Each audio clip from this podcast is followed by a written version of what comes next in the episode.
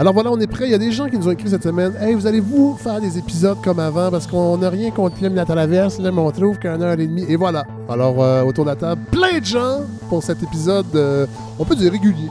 Bien que ça reste. euh, il n'y a pas vraiment d'épisode euh, régulier, mais c'est pas grave. Il y a des plein de gens autour de la table. Euh, Godfrey Rando, fidèle complice, de retour. Oui, pour un épisode d'une heure sur Alain Souchon, c'est ça? Oui, Je suis, Oui. ex- je suis excité. ça sent bien ça. Hey, non, faut pas dire ça parce qu'on va être obligé de, de le faire pour vrai. Ah, Ce voilà. serait pas inintéressant. Alors, euh, merci d'être là. Retour de Mathieu Bellil qu'on avait entendu un peu avant le temps des fêtes. Ben oui, j'étais Ouais. venu faire mon tour. Vous êtes Euh, chroniqueur, il faut le dire. Heureux d'être de retour. Oui, oui, avec Une plaisir. chronique qui s'appelle Des nouvelles de nous. Des nouvelles de qui pourrait être aussi le titre d'un album d'Alain Souchon. Euh, ça reste à voir. On a également une, une- une recrue, mais plus ou moins parce que vous avez de l'expérience, Andréane Bissonnette, de la chaire à Hull d'Endurant. Évidemment, une balado sur l'actualité ne peut pas ne pas avoir quelqu'un de la chaire à Hull d'Endurant. Sur les États-Unis, Oui. beaucoup, se- beaucoup de nouvelles dans les derniers jours. L'année commence en force, donc Oui. on revient sur plusieurs événements euh, des 16 derniers jours. Et notre invité cette semaine, Yves-Marie Abraham. Euh, bonjour. Bonjour. On intéressant. Moi, je trouvais intéressant de vous avoir parce que vous avez écrit un livre qui s'appelle Guérir du mal de l'infini. Un livre qui euh, essaie de nous vendre l'idée de la décroissance. Il réussit, en fait, je dois le dire. Et je trouvais qu'en en janvier, on prend toutes sortes de résolutions. On a trop mangé, on a trop dépensé. Je trouvais que parler de décroissance, c'était tout à fait approprié euh, au revenir du temps des fêtes. Je sais pas si on peut dire ça. Alors voilà, merci d'être là. On va parler de votre livre un peu plus tard. Voilà, on est prêt pour ce 14e épisode de la balado qui porte mon nom.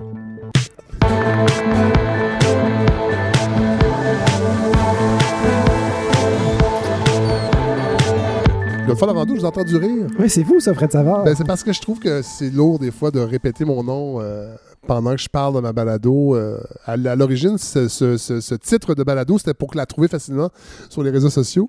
C'était pas pour la dire à chaque semaine. Alors voilà, j'ai décidé de, de- de- cette semaine de l'appeler comme ça, la balado qui porte mon nom. Et d'ailleurs, quand j'appelle les gens pour des sorties, entre autres, quand je les- ils, me, ils me demandent Ra- appelez-moi, il faudrait jaser de détails, c'est comme ça que je me présente. Alors c'est Fred Savard de la balado du même nom. Et euh, ça, on gagne du temps, là, des secondes. Ouais. Euh, écoutez, ça vient de tomber, il faut en parler. Euh, je pense que ça va vous intéresser. Godefroy, la Cour suprême du Canada, qui a rejeté. Bon, ça, je me rappelais plus que c'était euh, pendant devant les tribunaux. Mais vous savez que la Colombie-Britannique a contesté, en fait, le désir du gouvernement fédéral de faire son projet d'expansion du pipeline Trans Mountain qu'elle a acheté. Elle voulait le faire passer en Colombie-Britannique. Et la Colombie-Britannique a dit non, non, non. Ils sont allés en cours en Colombie-Britannique. La Colombie-Britannique a rejeté. Ça s'est euh, rendu jusqu'à la Cour, la Cour suprême du Canada. Et là, c'est tombé. Ça, vient juste de tomber. Le, gouvernement fédéral pourra donc euh, aller de l'avant avec son projet d'expansion du, euh, du, pipeline Trans Mountain. Alors, on va, en fait, ça va permettre d'exporter le pétrole de l'Alberta vers la Colombie-Britannique, donc vers les marchés du Pacifique. Euh, on va passer de tro- 300 000 barils à 890 000 euh, barils euh, à chaque jour. Alors, le Canada qui confirme son rôle de, pétro-État plus que jamais. Et Godefroy, j'avais envie de, vous, entendre là-dessus. Parce que c'est des sujets qui vous Mais on va, arrêter d'être, euh, on va arrêter d'être coincé pour vendre aux États-Unis à bas prix. C'est, Oh. eux, qui, eux qui sont devenus euh, autoproducteurs, dans le fond, dépassent Oui, leur mais nos production. cibles, dépa- ils Mais peuvent nos vendre. cibles, Godefroy, nos cibles Mais de oui. réduction des GES. Est-ce que je peux vous dire qu'on est à côté de nos cibles, ça fait un petit bout de temps? Je lisais, mais c'est dans votre livre, euh, Yves-Marie Abraham, euh, votre livre Guérir du mal de l'infini. Je pense que vous parlez justement comment on n'est pas, on sera jamais, ça va prendre 365 années juste pour respecter la baisse des gaz à effet de serre qui était prévue à, la COP de Paris. Ouais, c'est un, c'est un, un ordre de grandeur que je, que je donne pour euh, donner une idée en fait, de la vitesse, euh, la, la vitesse à laquelle on est en train de faire cette transition énergétique. Ouais. Effectivement, elle est, elle est très très lointaine. À la vitesse ouais. Mm. très petit. De toute façon, on va revenir sur votre livre que j'ai beaucoup aimé, qu'au début, je n'étais pas sûr, je dois l'avouer. Je, je doutais. Ah, bah, Je- c'est bien, c'est bien. Mais plus j'avançais, puis à la fin, j'étais convaincu. vous m'a- vous m'avez convaincu, je dois le dire. Cela dit, puis on va en parler aussi euh, tantôt, c'est comment faire après ça pour euh, sortir de, du monde dans lequel on vit. En tout cas, sur le plan économique, ça va être difficile, mais quand même, euh, cette balado-là, il essaie. Bien que je me suis incorporé récemment, là, je, je regrette un peu parce que les entreprises, c'est mal. On l'apprend dans votre livre, entre autres. Arc, caca, les entreprises. Mais bon, je pense qu'on peut faire ça. Déchirez la, facture que je vous ai fait, Fred.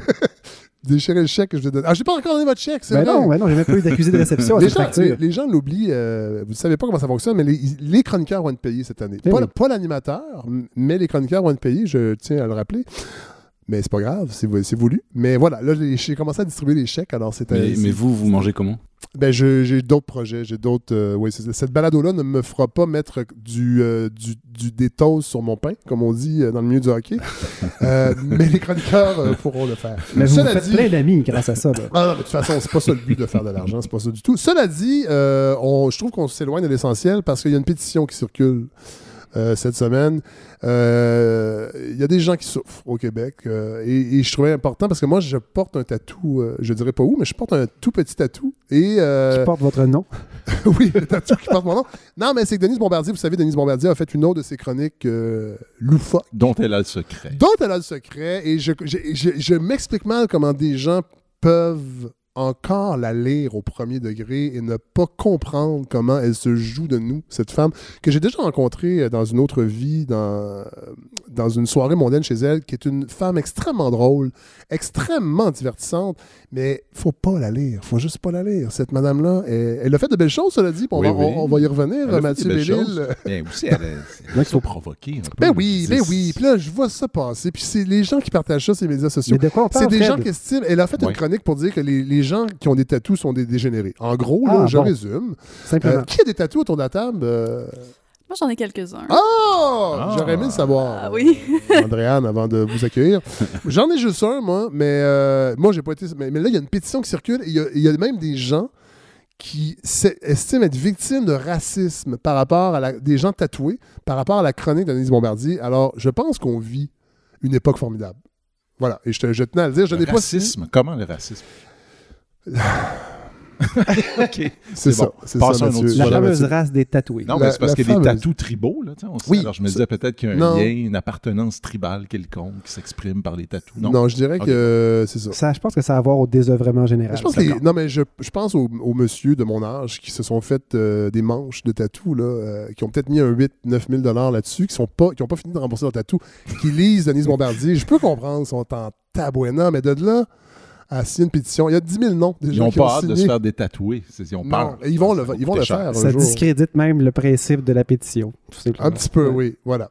Cela dit, autre nouvelle euh, qui m'interpelle un peu, euh, la FTQ euh, a fait une sortie publique pour annoncer qu'elle appuyait le Publisac. Moi, vous savez, je suis en guerre un peu. J'ai jamais dit à cette balado-là, mais j'ai appelé huit fois chez Transcontinental pour leur demander de cesser de me de m'envoyer le Publisac parce que j'ai deux j'ai deux pancartes, moi. Euh, j'ai même un pictogramme, mais là, visiblement, les livreurs ne lisent pas les pictogrammes. Euh, C'est pas une aptitude. En tout cas, ils ne voient pas. Alors, j'ai toujours un esti de Publisac qui m'attend le mercredi matin. J'ai appelé plusieurs fois. Cela dit, ils sont très polis. Oui, M. Savard, on va prendre ça en note. Ben oui, je comprends, vous ne voulez plus Publisac. Et j'en ai toujours. Et là, la FTQ appuie euh, la poursuite du Publisac. Évidemment, c'est euh, la FTQ, en fait, c'est les syndicats Unifor et Teamsters qui demandent à la, à Mar- d'adopter un moratoire sur le projet parce qu'on sait qu'il y a- un projet de... on veut, en fait... euh, en fait, ce qu'on veut, et je pense que ça serait logique, c'est que les gens qui veulent un Publisac mettraient un logo pour en avoir un. Là, c'est l'inverse. Il faut que tu mettes un logo pour pas en avoir et visiblement, les livreurs ne le regardent même pas. C'est sûr, quand tu garoches le Publisac du rez-de-chaussée au deuxième et tu n'as pas vu l'interdiction que tu collée sur ta boîte à mal, mais moi, je l'ai une dans ma fenêtre en plus et mon voisin en a une. Et en tout cas, visiblement, je vais arrêter de me pomper là-dessus. Mais euh, Et là, la FTQ, mais ce qui est, drôle, c'est parce que euh, dans le- le- l'article, c'est ça, la presse, je crois, c'est les usines d'Anjou qui produit le Publisac et en Estrie qui récupère les circulaires pour en faire des, boîtes de carton se se sont dit en accord pour poursuivre la chose. Puis je trouve que la phrase, elle résume tellement bien, puis on, va en reparler. Mais comment f- ça fonctionne pas, là, quand vous avez des employés qui produisent un truc et les autres qui les accueillent, même intacts du sac, pour les recycler. Je pense que ça, le modèle ne fonctionne pas. Mais bon, euh, la FTQ, qui est toujours, euh, toujours disponible pour faire avancer la société, euh, trouve que c'est une bonne idée qu'on continue à produire des publics sacs. Et sinon, une autre grande nouvelle, Gwyneth Paltrow, qui met sur le marché une bougie qui sent son vagin. Je dois l'avouer, j'ai... Une bougie d'allumage. En fait, il y a un petit logo, fort, c'est fort. C'est fort. une bougie qui s'est écrit This smell like my vagina. Et euh, Yves-Marie Abraham, je pense toujours à votre livre quand je lis, quand je lis des, des trucs comme ça, des produits qui sont mis sur le marché. C'est 49 Je ne sais pas ce que ça sent, cela dit. Euh, je ne l'ai pas acheté, je ne voudrais pas. euh, mais je suis con. Je trouve qu'on vit vraiment, vraiment, vraiment une époque formidable. Cela dit, parlant d'époque formidable, elle achève peut-être, si jamais euh, la décroissance euh, sera. Et c'est justement, euh, je pense, le moment d'y aller avec l'entrevue. Je vais commencer avec vous, Yves-Marie Abraham, avec votre livre Guérir le mal de l'infini.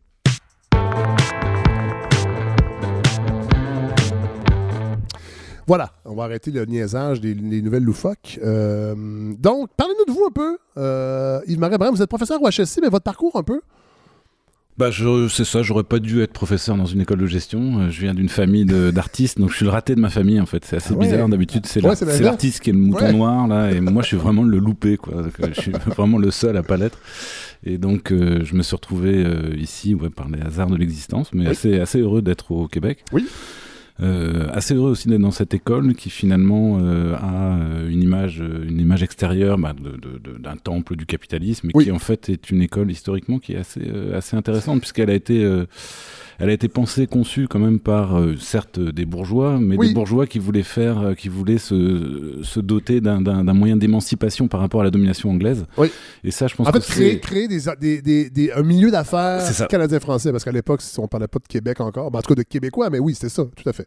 Et donc, bah, et donc, je pense que ça explique en partie pourquoi il y a toujours eu euh, des profs, des dirigeants même euh, au sein de l'école, qui incarnaient plutôt une vision assez critique du capitalisme libéral anglo-saxon, donc Mhm. euh, en faisant valoir d'autres euh, d'au- d'autres possibilités. Et puis, bah voilà, ce qui fait que bah, je m'inscris un peu dans cette lignée. C'est les anciens qui m'ont recruté et Oui. qui, me, qui me donnent aujourd'hui la possibilité de m'exprimer euh, sur des sujets un peu, bah, carrément anticapitalistes. d'ailleurs. Oui, mais non, mais faut le, oui, il faut le dire, c'est ça. Donc, Guérir du mal de l'infini, euh, avec un, un sous-titre, Produire moins, partager plus, décider ensemble. Et c'est vraiment un livre qui... euh, en fait, c'est un livre étonnant parce que... euh, ben, vous dénoncez, entre autres, assez rapidement le caractère sacré de l'entreprise. C'est drôle parce qu'en lisant, on, comprend effectivement que c'est vrai qu'on sacralise l'entreprise privée, les marchés, mais la façon, que vous, la façon que vous le décrivez, on ne se rend pas compte à quel point c'est vraiment ancré dans le- l'espèce d'imaginaire collectif. Ouais, c'est ça. Bah, C'était un peu l'idée du premier chapitre, de, de venir un peu frapper euh, là-dessus, sur cette espèce d'évidence qu'on qu'on n'interroge plus. Euh, l'évidence de la croissance, mais l'évidence aussi de l'entreprise, de sa centralité dans notre, euh, dans notre monde. On peut pas imaginer un monde sans entreprise. Donc, euh, or, cette entreprise, bah, c'est une machine à produire des marchandises, toutes Ouais. sortes de marchandises, y compris les plus ridicules, comme vous venez de- Ben d'en oui. évoquer. Oui, tout à fait. Et, Et on parle pas des publicités, et produire des marchandises, bah, ça, a des, ça a des incidences sur le plan écologique, mais Ouais. ça suppose aussi certains rapports sociaux qui sont problématiques, puisque Ouais. au cœur de l'entreprise, on a, on a un rapport salarial qui, euh, qu'on a appris à aimer, qu'on a appris aussi à adorer. Enfin, on est content Et qui est devenu une fatalité. qui est devenu une fatalité pour euh, donc euh, au pire, mais euh, mais qui en fait est un rapport inégal. En fait, il y a un rapport de force qui est très inégal, et donc Ouais. c'est aussi l'occasion de, de remettre l'accent sur cette sur, sur, sur- sur cette inégalité, cette injustice qui est un peu au fondement de nos rapports sociaux. En fait. Oui. Oui, puis l'injustice, elle est aussi à plusieurs niveaux parce que vous. vous ça, aussi- ça, j'ai trouvé ça vraiment intéressant, cette idée. Puis elle, était dans, elle est dans l'air, mais là, bien illustrée dans un livre, mais comment, en fait, le, le- le- capitalisme aussi et la façon que où nous, où on est placé aussi dans la chaîne de production. Nous, on est en haut de la montagne, si on peut dire. Mais comment c'est injuste aussi par rapport aux pays du tiers-monde, euh, par rapport aux autres espèces vivantes parce qu'on le voit évidemment avec ce qui se passe avec le réchauffement climatique. Et c'est vraiment intéressant de l'avoir bien énoncé comme ça dans un livre, comme ça. Vous me faites plaisir, mais, mais effectivement, c'est l'idée, c'est de, de montrer que cette croissance, cette puissance là, sur laquelle on est assis, euh, elle a un prix, elle a des coûts Oui. qu'on a réussi jusqu'ici à peu près à refiler à d'autres. hein, à- soit, soit À au- d'autres ailleurs. Alors ailleurs ou aussi dans le Ou temps. dans le temps, hein, voilà. Parce que alors, cela c'est le plus pratique parce qu'ils sont pas là encore. Donc ils sont Voilà. pas là pour râler, ils vont pas ils vont pas nous revenir euh, Oui. se plaindre. Mais il y en a au sud qui finiront bien par euh, un jour euh, effectivement dire bah non on va pas on va pas mourir dans notre coin euh, Ouais. des conséquences de tout ça. Donc Ouais. ils vont ils vont bien finir un jour par euh, par revenir, un peu comme un retour du refoulé. Mais les animaux aussi qui eux n'ont pas de voix mais mais mais aussi sont sont, sont parmi ceux qui payent le, le- le oui. plus le, le coût de cette Ouais. euh, de, de cette incroyable accumulation. ouais. Ouais. Et, vous, et vous dé- vous déconstruisez aussi des concepts qu'on pensait euh, pas révolutionnaires, mais entre autres le développement durable, la croissance verte, tout ces- cette- ce, ce greenwashing, en fait. euh, vous, vous y allez vraiment assez raide et vous n'y croyez pas du tout, en fait. Non, puis j'essaye là, je- j'essaye de m'aventurer sur le terrain de mes adversaires, qui sont plutôt les économistes euh, qu'on appelle orthodoxes, Ouais. là, ceux, qui- ceux qui sont un peu dans la pensée dominante en économie. J'essaye d'y aller avec leurs arguments à eux, Ouais. pour montrer que effectivement, même quand on pense les choses euh, telles qu'ils le pensent, ça tient pas. Ça tient Ouais. pas pour des raisons historiques. On constate qu'on n'a jamais été capable de dissocier en fait cette croissance de ces impacts euh, écologiques et de cette dégradation écologique. Et puis, ben, on peut penser que l'avenir, la- l'avenir va, va, va aussi être un échec sur ce, sur ce terrain-là pour, plusieurs raisons, mais qui tiennent, aussi à la dynamique de ce, système économique dans lequel on est. ouais. qu'on ne peut pas sortir parce que là, on, a- on apprenait cette semaine, entre autres, qu'il y a des grands fonds américains, je pense, qui délaissent les énergies fossiles et qui semblent vouloir s'en aller vers les énergies renouvelables. Et selon votre livre, en tout cas, et vous n'en parlez pas directement, mais selon votre livre, c'est qu'on est toujours condamné à ce que ça ne fonctionne pas parce qu'on va être dans une logique de croissance et que même les énergies vertes, il y aura toujours des coûts associés à l'extérieur du produit même qui vont donner des effets négatifs et on ne s'en sort jamais. C'est ça. En fait, c'est des, bah, les énergies vertes, c'est- c'est celles vers lesquelles on ira Oui. d'une façon ou d'une autre à un moment, ça c'est certain. Mais il va falloir accepter qu'on perde de la capacité de production, en fait, qu'on ne Ouais. sera pas capable de produire comme on produit Ouais. aujourd'hui. C'est-à-dire que pour être, et pour être très concret, euh, ça, ça signifie quoi? Ça, bah, Par exemple, qu'on pourrait être amené à, euh, à accepter des formes d'intermittence dans l'accès euh, au courant électrique, par exemple. Bon, pas au Québec. Au Québec, on a des conditions assez extraordinaires, mais qui sont Oui. extraordinaires à l'échelle planétaire. Mais, mais, mais dans le reste du monde, bah, l'intermittence, ça va probablement devenir un jour ou l'autre quelque chose d'assez normal. Aujourd'hui, c'est impensable, et, et on voit bien le lien qu'il y a avec la- nos capacités de production. Si le- si l'électricité arrive de temps en temps, on va, on va avoir des sérieux problèmes pour, pour, pour être productif. Mais c'est probablement vers ça qu'on va, effectivement. Euh, Un, un jour ou l'autre, euh, si, que, que ça soit volontairement, si on renonce aux fossiles, ce qui est à mon avis très peu probable. Ouais. Puis vos- Oui, parce que vous le dites, 80 de l'énergie utilisée pour faire fonctionner l'économie, c'est les énergies fossiles. C'est Oui, le sang, en fait, du capitalisme. C'est ça. Et puis là, bon, il y a, il y a- 80%. il y a un discours qui consiste à dire bon, les pétroliers sont quand même des salopards, c'est eux qui nous Ouais. manipulent, etc. Et je, bon, je pense qu'on peut considérer qu'ils le sont, mais, mais ça suffit pas à expliquer, je pense, la, la situation dans laquelle on est. En fait, Ouais. c'est que ces énergies fossiles, elles représentent, en fait, elles, elles- elles ont des caractéristiques qui sont extraordinaires. Oui. Que- donc une- Inégalé. inégalé et inégalable en Ouais. fait avec ce qu'on connaît aujourd'hui, euh, à part euh, si on avait la fusion nucléaire, mais Ouais. cette fameuse fusion nucléaire, elle est, elle est tout le temps repoussée euh, dans, dans- dans le temps, mais on n'a rien d'équivalent en fait. Donc euh, c'est- génial parce que c'est stockable facilement, c'est transportable assez facilement, moyennant quelques accidents. Ouais, Bon, mais, mais, c'est- mais ça se fait assez bien, donc euh, en termes de productivistes, c'est excellent. Et puis surtout, c'est très dense. C'est-à-dire Ouais. qu'avec un petit volume, on développe une grande, un, grand travail. Alors que toutes nos énergies renouvelables, la plupart, au contraire, sont beaucoup, beaucoup plus diffuses. Donc on a tout un travail à faire pour concentrer ça. Donc ça, c'est des matériaux, c'est de l'énergie, pour concentrer cette énergie. Puis ça, ça, ça prend, de la, ça prend beaucoup d'espace, Ouais. Euh, beaucoup de sol, par exemple. Donc ça, c'est aussi, euh, ça, ça pose plein de problèmes de, de, de conflits d'usage de nos, de nos territoires. Moi, j'avais une petite question parce qu'en fait, je, je me souviens, vous me corrigerez, mais il me semble que dans les années 60-70, on annonçait le choc pétrolier, le fameux moment où on avait atteint un pic et que euh, à partir d'un certain moment, il manquerait tout simplement de ressources, de réserves, hein, qu'on les viderait.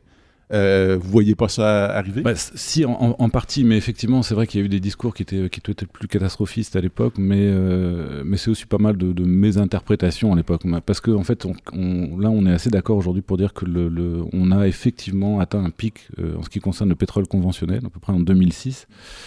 Euh, que pour l'instant on est sur une espèce de plateau. Donc, euh, alors quand est-ce que ça va commencer vraiment à décliner ça, Quand on parle de, pétrole conventionnel, c'est-à-dire on arrive quelque part, on creuse un trou, puis ça sort. C'est ça, c'est le, le pétrole, bah, le pétrole états-unien au cours du XXe siècle, Oui. c'est ça, dans- comme dans Tintin. Donc euh, un pétrole qui était extrêmement facile à extraire. Ouais. Bon, euh, même ce pétrole-là, bon, il est de moins en moins facile à extraire. C'est-à-dire qu'il faut de plus en plus de pétrole pour trouver du pétrole. Oui. Donc on s'approche là d'une limite. Le serpent mange sa queue. Et on, on en est très très proche avec les sables bitumineux, puisque en gros le sable bitumineux, il nous faut pratiquement euh, Un tiers. Je pense. hein. c'est ça, il nous faut un, un- un baril pour en, pour en extraire trois. Quoi. Enfin, c'est- vous voyez un peu le rapport. Donc on voit bien que là, il y a une limite qui n'est pas seulement une limite euh, qui, qui- qui serait économique, c'est une limite physique. Ouais. C'est-à-dire, bon, bah, il y a un moment où Ouais. ça- n'a plus aucun intérêt. Quoi. Ouais. Donc voilà. Donc, donc en fait, on s'en rapproche quand même, mais en même temps, on pourrait dire qu'il nous en reste encore suffisamment pour scraper complètement la planète. le- la le planète. mal est fait aussi. donc, donc, donc, donc, en fait, bon, euh, en fait, il, faut, il faudrait s'arrêter avant, euh, notamment pour, pour des, raisons, des raisons climatiques, parce que bon, là, on a ce, ce- ce phénomène de réchauffement qui est quand même Ben oui. un, un des, un des très gros problèmes qu'on a devant Mais nous. oui. Euh, chose étonnante qui m'a étonné dans votre livre, euh, Yves-Marie Abraham, c'est euh, la grille d'analyse est, est marxiste, en fait. Beaucoup. Ouais. Et, Ouais. et- et moi qui, est, euh, qui a 48 ans, qui a grandi, qui est à l'université des années 90, où Marx a été, on pensait qu'il avait été détruit par Francis Fukuyama, entre autres, dès la fin de l'histoire. On parlait plus de, le marxisme était caduque. Et dans votre livre, la grille, vous, en fait, vous, vous ramenez en fait la- un certain marxisme en fait dans l'analyse de l'économie. Non, puis j'aime bien que vous, vous, vous disiez un certain marxisme, effectivement, euh, mais je suis un petit peu plus vieux que vous, mais j'ai Oui. vécu la même chose. J'ai étudié en sociologie à une époque où Marx était étudié comme, euh, comme de l'histoire, Ah, en fait. tout à fait. hein. C'était euh, de l'histoire de la pensée. C'était facile. Mais il nous servait pas à penser le, le- le monde dans lequel on vivait, en fait. Et, et- et donc, effectivement, depuis la fin des années 90, début des années 2000, on voit un retour, un retour à Marx. Et effectivement, à certains textes de Marx, en fait. Euh, donc, euh, non plus le Marx du manifeste du Parti communiste qui fait euh, surtout la critique du rapport de classe, de la domination des bourgeois sur le prolétariat. Ça, c'est un peu laissé, c'est Ouais. un peu laissé de côté au profit d'une analyse qui met plutôt de l'avant l'espèce de, de domination de cette logique dans laquelle on est pris et- et tous et toutes à l'échelle planétaire, c'est-à-dire cette obligation finalement de produire toujours plus Ouais. pour, pour, pour soutenir en fait la reproduction de nos sociétés en fait. Donc cette espèce de En domination fait, de la- de- gagnants de la restent- marchandise, C'est toujours les mêmes qui gagnent. Oui, ça Ou c'est à peu près? le problème reste là quand même. ou mais, toujours les, mais- les- mais toujours c'est- les mêmes qui perdent. mais c'est plus celui qu'on met de l'avant en premier, Ouais. c'est-à-dire c'est plutôt cette espèce de, de, de contrainte qui, qui nous pèse euh, à, à toutes et tous sur les épaules, c'est celle d'être productif en Ouais. fait, euh, pour que nos sociétés réussissent à peu près à se reproduire. en Et fait, ils ne hein. le font pas. Et Ils ne réussissent pas. bah, euh, pour l'instant, on y arrive à peu près. Regardez, on, on a, on, je, vous souhaite de manger ce soir. Enfin, Oui. on, a, on, va, on va avoir un toit quand même. Donc, Oui. je- notre société, quand même, y, y arrive au- en, en Occident. Dans d'autres sociétés, beaucoup moins. Ouais, mais on parlait, Euh, on parlait il y a- il y en début de semaine qu'un enfant sur cinq au Canada vit sous le seuil de la pauvreté. On peut pas dire que le système fonctionne. Non, non, non, non. Mais pour l'instant, ça tient encore. Oui, oui. Après, la question, c'est combien de temps. Oui. euh, bon, mais, mais, mais, mais donc voilà, c'est un, Marx qui, euh, qui dit aussi finalement que bah, même les bourgeois sont soumis à cette, euh, à cette obligation-là. C'est- ça, c'est une des idées fortes de la chose. C'est que oui, ils sont dans une position privilégiée, mais même eux sont contraints finalement de courir. Ouais. Et c'est cette course un peu sans fin là qu'on dénonce avant tout. euh. Vous reculez loin quand même dans, dans- dans le livre. En fait, vous avancez certaines idées que j'ai trouvées audacieuses, comme celle du passage de- de chasseur-cueilleur à Mm. sédentaire. En fait, c'est le néolithique à Ouais, peu près. Mhm. Et vous, et vous avancez que probablement que tout ça s'est fait sous la contrainte et que na- nature. Parce qu'aussi, on entend depuis longtemps que naturellement, l'être humain veut améliorer son sort. C'est un peu un ressort naturel et que le capitalisme est en est l'incarnation peut-être sur le, sur, le, sur le plan du système économique. Mais là, dans votre livre, vous, vous prétendez, vous donnez certains exemples que probablement que le passage de chasse- chasseur-cueilleur à la sédentarité s'est fait sous la contrainte. Donc Sinon- là, j'y vais- un peu à la hache. Euh, Oui. Je dirais, euh, y a je ne suis pas spécialiste de ces questions, donc euh, à mon avis, c'est trop caricatural ce que je dis. Ouais. Mais j'essaye effectivement, de, comme, comme on le dit dans notre petit milieu, de décoloniser l'imaginaire, c'est-à-dire Ouais. venir questionner cette évidence que vous venez de, de- de rappeler, selon laquelle le néolithique serait un progrès considérable vers lequel tous les humains seraient précipités dès lors qu'on aurait compris comment domestiquer des plantes et des, Ouais. et des animaux. C'est pas, en, en tout cas, ce qui est sûr, c'est que non, il y a, y a- y a des humains qui jusqu'à aujourd'hui ont refusé ça, Oui, ont considéré qu'il y avait une vraie régression dans, dans, dans, dans ce mode de vie. Et puis je suis en train de lire un très bon bouquin de, de- édité par Lux l'an dernier qui s'appelle Les Cuivasses Ah, ben oui, ben oui, on en a parlé avec Serge Bouchard ici. Bah, c'est euh, excellent. Ben oui. C'est- voilà, on a, Oui. on a une illustration là, parfaite de, de, Sauf cette idée pas, que on sait pas si. Vous savez, et Serge Bouchard disait que le livre était sous-scellé.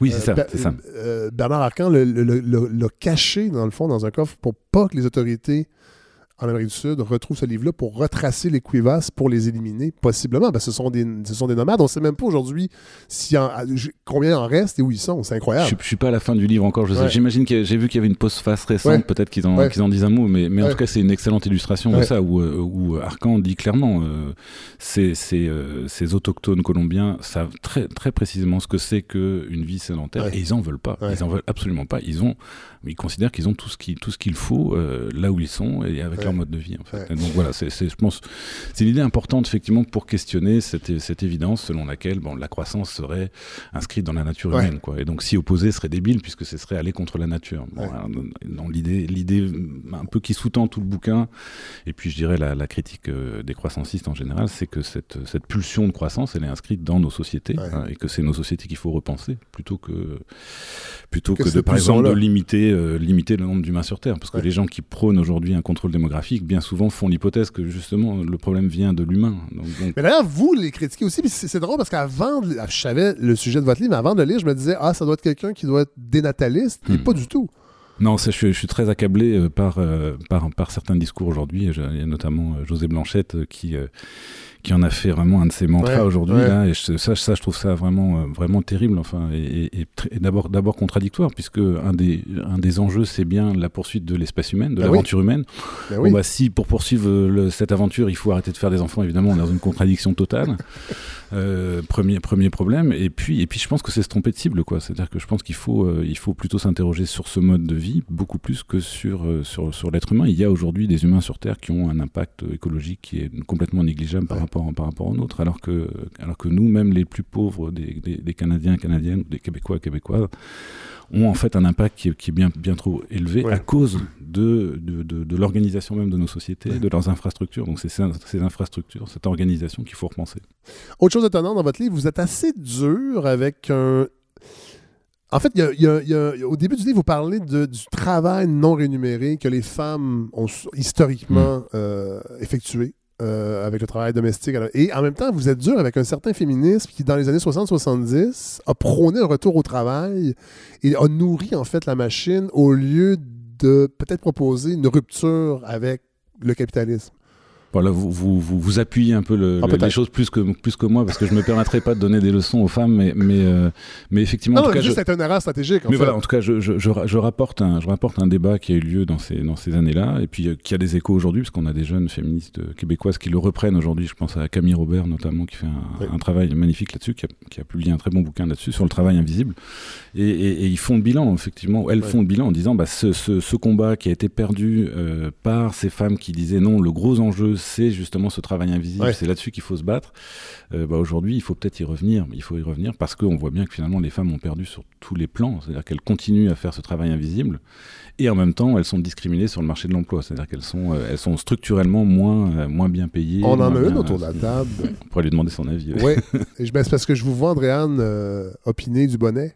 Oui, ben c'est ça. En fait, euh, je pense que ça a été un, un- très bien dit. C'est que les femmes sont arrivées sur le marché du travail. On a inclus les femmes dans le- le- la structure capitaliste, mais sans repasser la structure qui était déjà présente. Et donc, en fait, on dédouble le travail des femmes. Donc, non seulement on a la charge mentale, on a la charge des enfants, on a la charge du travail. Euh, et donc, toute cette structure-là fait en sorte que le- le- ce n'est pas seulement une inclusion dans le le monde capitaliste du travail, mais c'est de maintenir la structure qui Ouais. était déjà là, d'inclure les femmes dans un milieu avec un discours où le travail n'est pas valorisé ou dans des sphères qui sont moins valorisées euh, historiquement, avec un salaire moindre qui fait qu'on est toujours euh, à la remorque. Ouais. Euh, et après, lorsqu'on on prend ce cadre d'analyse-là et qu'on y met également un cadre d'analyse des féministes racisées, on voit que lorsqu'on regarde une femme blanche versus une femme racisée, on a toute une autre, une autre couche qui s'ajoute également. Euh, et donc, effectivement, si on ne repense pas le système de façon euh, générale, on, on ajoute euh, au problème Ouais. sans, sans solutionner. Ouais. Et le travail invisible demeure, euh, demeure toujours. Qu'on ait des enfants ou qu'on n'ait pas d'enfants, euh, le, le- dans- au- le- le- la division des tâches euh, au sein des couples euh, demeure Ah aussi oui. problématique. Mais je pense qu'il faut arrêter, faut arrêter de faire du ménage. On fait trop de ménage. Moi, j'arrête. C'est sale. chez- Je l'avoue, c'est sale chez nous. C'est comme ça. J'ai deux chats qui sont très mignons et qui perdent beaucoup de poils. Chez Euh, Fred, c'est comme ça qu'on vit. Oui, voilà. autre, euh, autre thème intéressant que j'avais déjà lu ailleurs, je, oui, vous, allez être d'accord avec moi sûrement, mais l'annulation pure et simple, parce qu'on parlait tantôt de la, de, de- de- du, du fait que le, le- l'hémisphère nord, à l'époque, on parlait beaucoup de l'hémisphère nord, mais les pays euh, qui très capitalistes vont euh, pelleter leurs problèmes euh, et en fait vont aller chercher des ressources dans le pays du tiers-monde. Et vous, vous prenez entre autres pour une annulation pure et simple des dettes extérieures des pays du tiers-monde. Une idée que j'avais déjà lue dans le livre Les Juifs et l'argent de Jacques Attali qui démontre que lui, ça, en fait, ça s'est déjà fait il y a très longtemps. Mais à un moment donné, c'était plus constructif de faire ça que de maintenir ces dettes-là. Et vous, vous le proposez aussi actuellement. Et je pense que c'est une excellente idée. Ouais, là, c'est, effectivement, c'est pas du tout original, puis j'ai pas beaucoup creusé cette, euh, cette Non, idée-là, mais euh, c'est, euh, c'est une façon de répondre notamment à, à une question qu'on nous pose souvent euh, quand on défend l'idée de décroissance, c'est euh, attendez, mais quand même les pays du Sud, euh, on peut pas les laisser, euh, on peut pas les laisser dans cette situation-là. Ouais. Il faut euh, eux-mêmes qu'ils puissent euh, se développer. Et ça, en fait, c'est vraiment, euh, c'est vraiment, c'est- ça suppose de se raconter l'histoire de notre montée en puissance comme si euh, elle était indépendante de l'exploitation de ces pays du Sud. Tout à En fait. fait. Donc, euh, s'ils sont dans cette situation-là, c'est dans une large mesure parce qu'on les a exploités de manière éhontée. Et, euh, et, donc, en fait, si on fait le bilan euh, de ce qu'on leur a pris Ouais. et, et de ce qu'on leur a donné euh, sur- comme appui financier, à mon avis, il n'y a pas photo. C'est-à-dire qu'il y a un très gros déséquilibre en leur faveur. C'est-à-dire que c'est le, c'est le- ce serait le Ouais. minimum qu'on leur doit, mais à mon avis, on leur doit bien plus que, que, que, le simplement le simple. Mais avez-vous l'impression que concrètement, on pourrait arriver à ça éventuellement? Bah, c'est effectivement Vu la que ça grande s'est déjà question. fait. Ah, ce, ce- ce- ce type de, de jubilé, oui, ça, je, on, on pourrait, on pourrait l'imaginer, mais ça supposerait quand même euh, une évolution euh, du Des rapport de force ouais. aussi, euh, qui, est- qui est pour l'instant quand même pas très, pas pas très favorable aux pays du Sud. On n'est pas tellement là-dedans. Non, non, non, pour l'instant, ils sont encore bien coincés. Non, moi- pour moi, mon, mon espoir, c'est euh, c'est vrai que c'est un petit peu, euh, c'est un petit peu pessimiste de voir les choses comme ça, mais c'est que- c'est qu'on ait des grippages de plus en plus importants du système, en fait, notamment pour des raisons écologiques, et qu'on ait de plus en plus de mal à faire tourner ce système-là, ce système de, à la fois d'exploitation et de production, et que, euh, et que ça, ça soit euh, autant d'occasions à saisir pour ceux qui veulent sortir de cette logique-là, Ouais. en fait, et Ouais. notamment pour les pays du Sud. En Ouais. fait. Pour pouvoir exploiter comme on exploite, il faut euh, notamment avoir accès, par exemple, à du pétrole, pas très cher. Si ce pétrole-là devient, en mais c'est ça. Mais si ça, si ça se complique, euh, ça va être beaucoup plus difficile aussi de continuer ces politiques d'exploitation. C'est, euh, alors ça vaut pour les pays du Sud, mais ça vaut aussi pour nos pays. Je pense que ça va être euh, des occasions pour justement tenter de commencer à bâtir euh, d'autres façons de, de, vivre ensemble. C'est des choses qu'on voit euh, fréquemment dès que dès qu'on a une grosse crise. euh, Ouais. climatique ou autre, bah, finalement les humains assez vite vont, vont essayer de se prendre en main et, et, et, les autorités peuvent, peuvent, peuvent finalement y trouver leur compte que, Ouais. de, que de donner un peu euh, du soutien à ce genre de, de, mesures ouais. d'initiative. Et je pense qu'on va aller vers ça, en fait. Moi, je me sers un petit peu du cas de Cuba, notamment, qui est intéressant, non pas comme un modèle à, à non. reproduire, mais, mais la, crise qu'a connue Cuba après l'effondrement euh, de l'URSS. Cuba, ça s'est traduit par euh, bah, la, la fin de son approvisionnement en pétrole, en machines, en engrais. Enfin, donc, toute son agriculture est littéralement bon, tombée. euh, et c'est- donc, euh, donc, concrètement, là, on a eu une crise alimentaire, même Ouais. très, très grave. Et c'est intéressant de voir comment ils ont affronté cette crise. C'est-à-dire qu'ils ont, ils ont finalement développé ce qu'on propose, nous, comme programme. C'est-à-dire Ouais. qu'ils ont fait une espèce d'agroécologie. Ils ont utilisé à peu près tout ce qu'ils pouvaient comme espace pour produire de la nourriture, mais pour eux-mêmes, plutôt que produire pour, pour vendre. Et, et, et, et alors le fait qu'il y ait moins de pétrole a aussi obligé en fait l'État cubain à décentraliser un certain nombre de décisions. C'est assez intéressant. Ouais. Donc, concrètement, ils pouvaient plus exercer leur, euh, leur dictature euh, Ouais. comme ils le faisaient. Donc il y, a- il y a eu une forme de décentralisation. On a lâché la bride un peu parce qu'il y avait, il y avait ce, Parce ce- que les forces, ce- en ce- fait, en ce fait mur énergétique.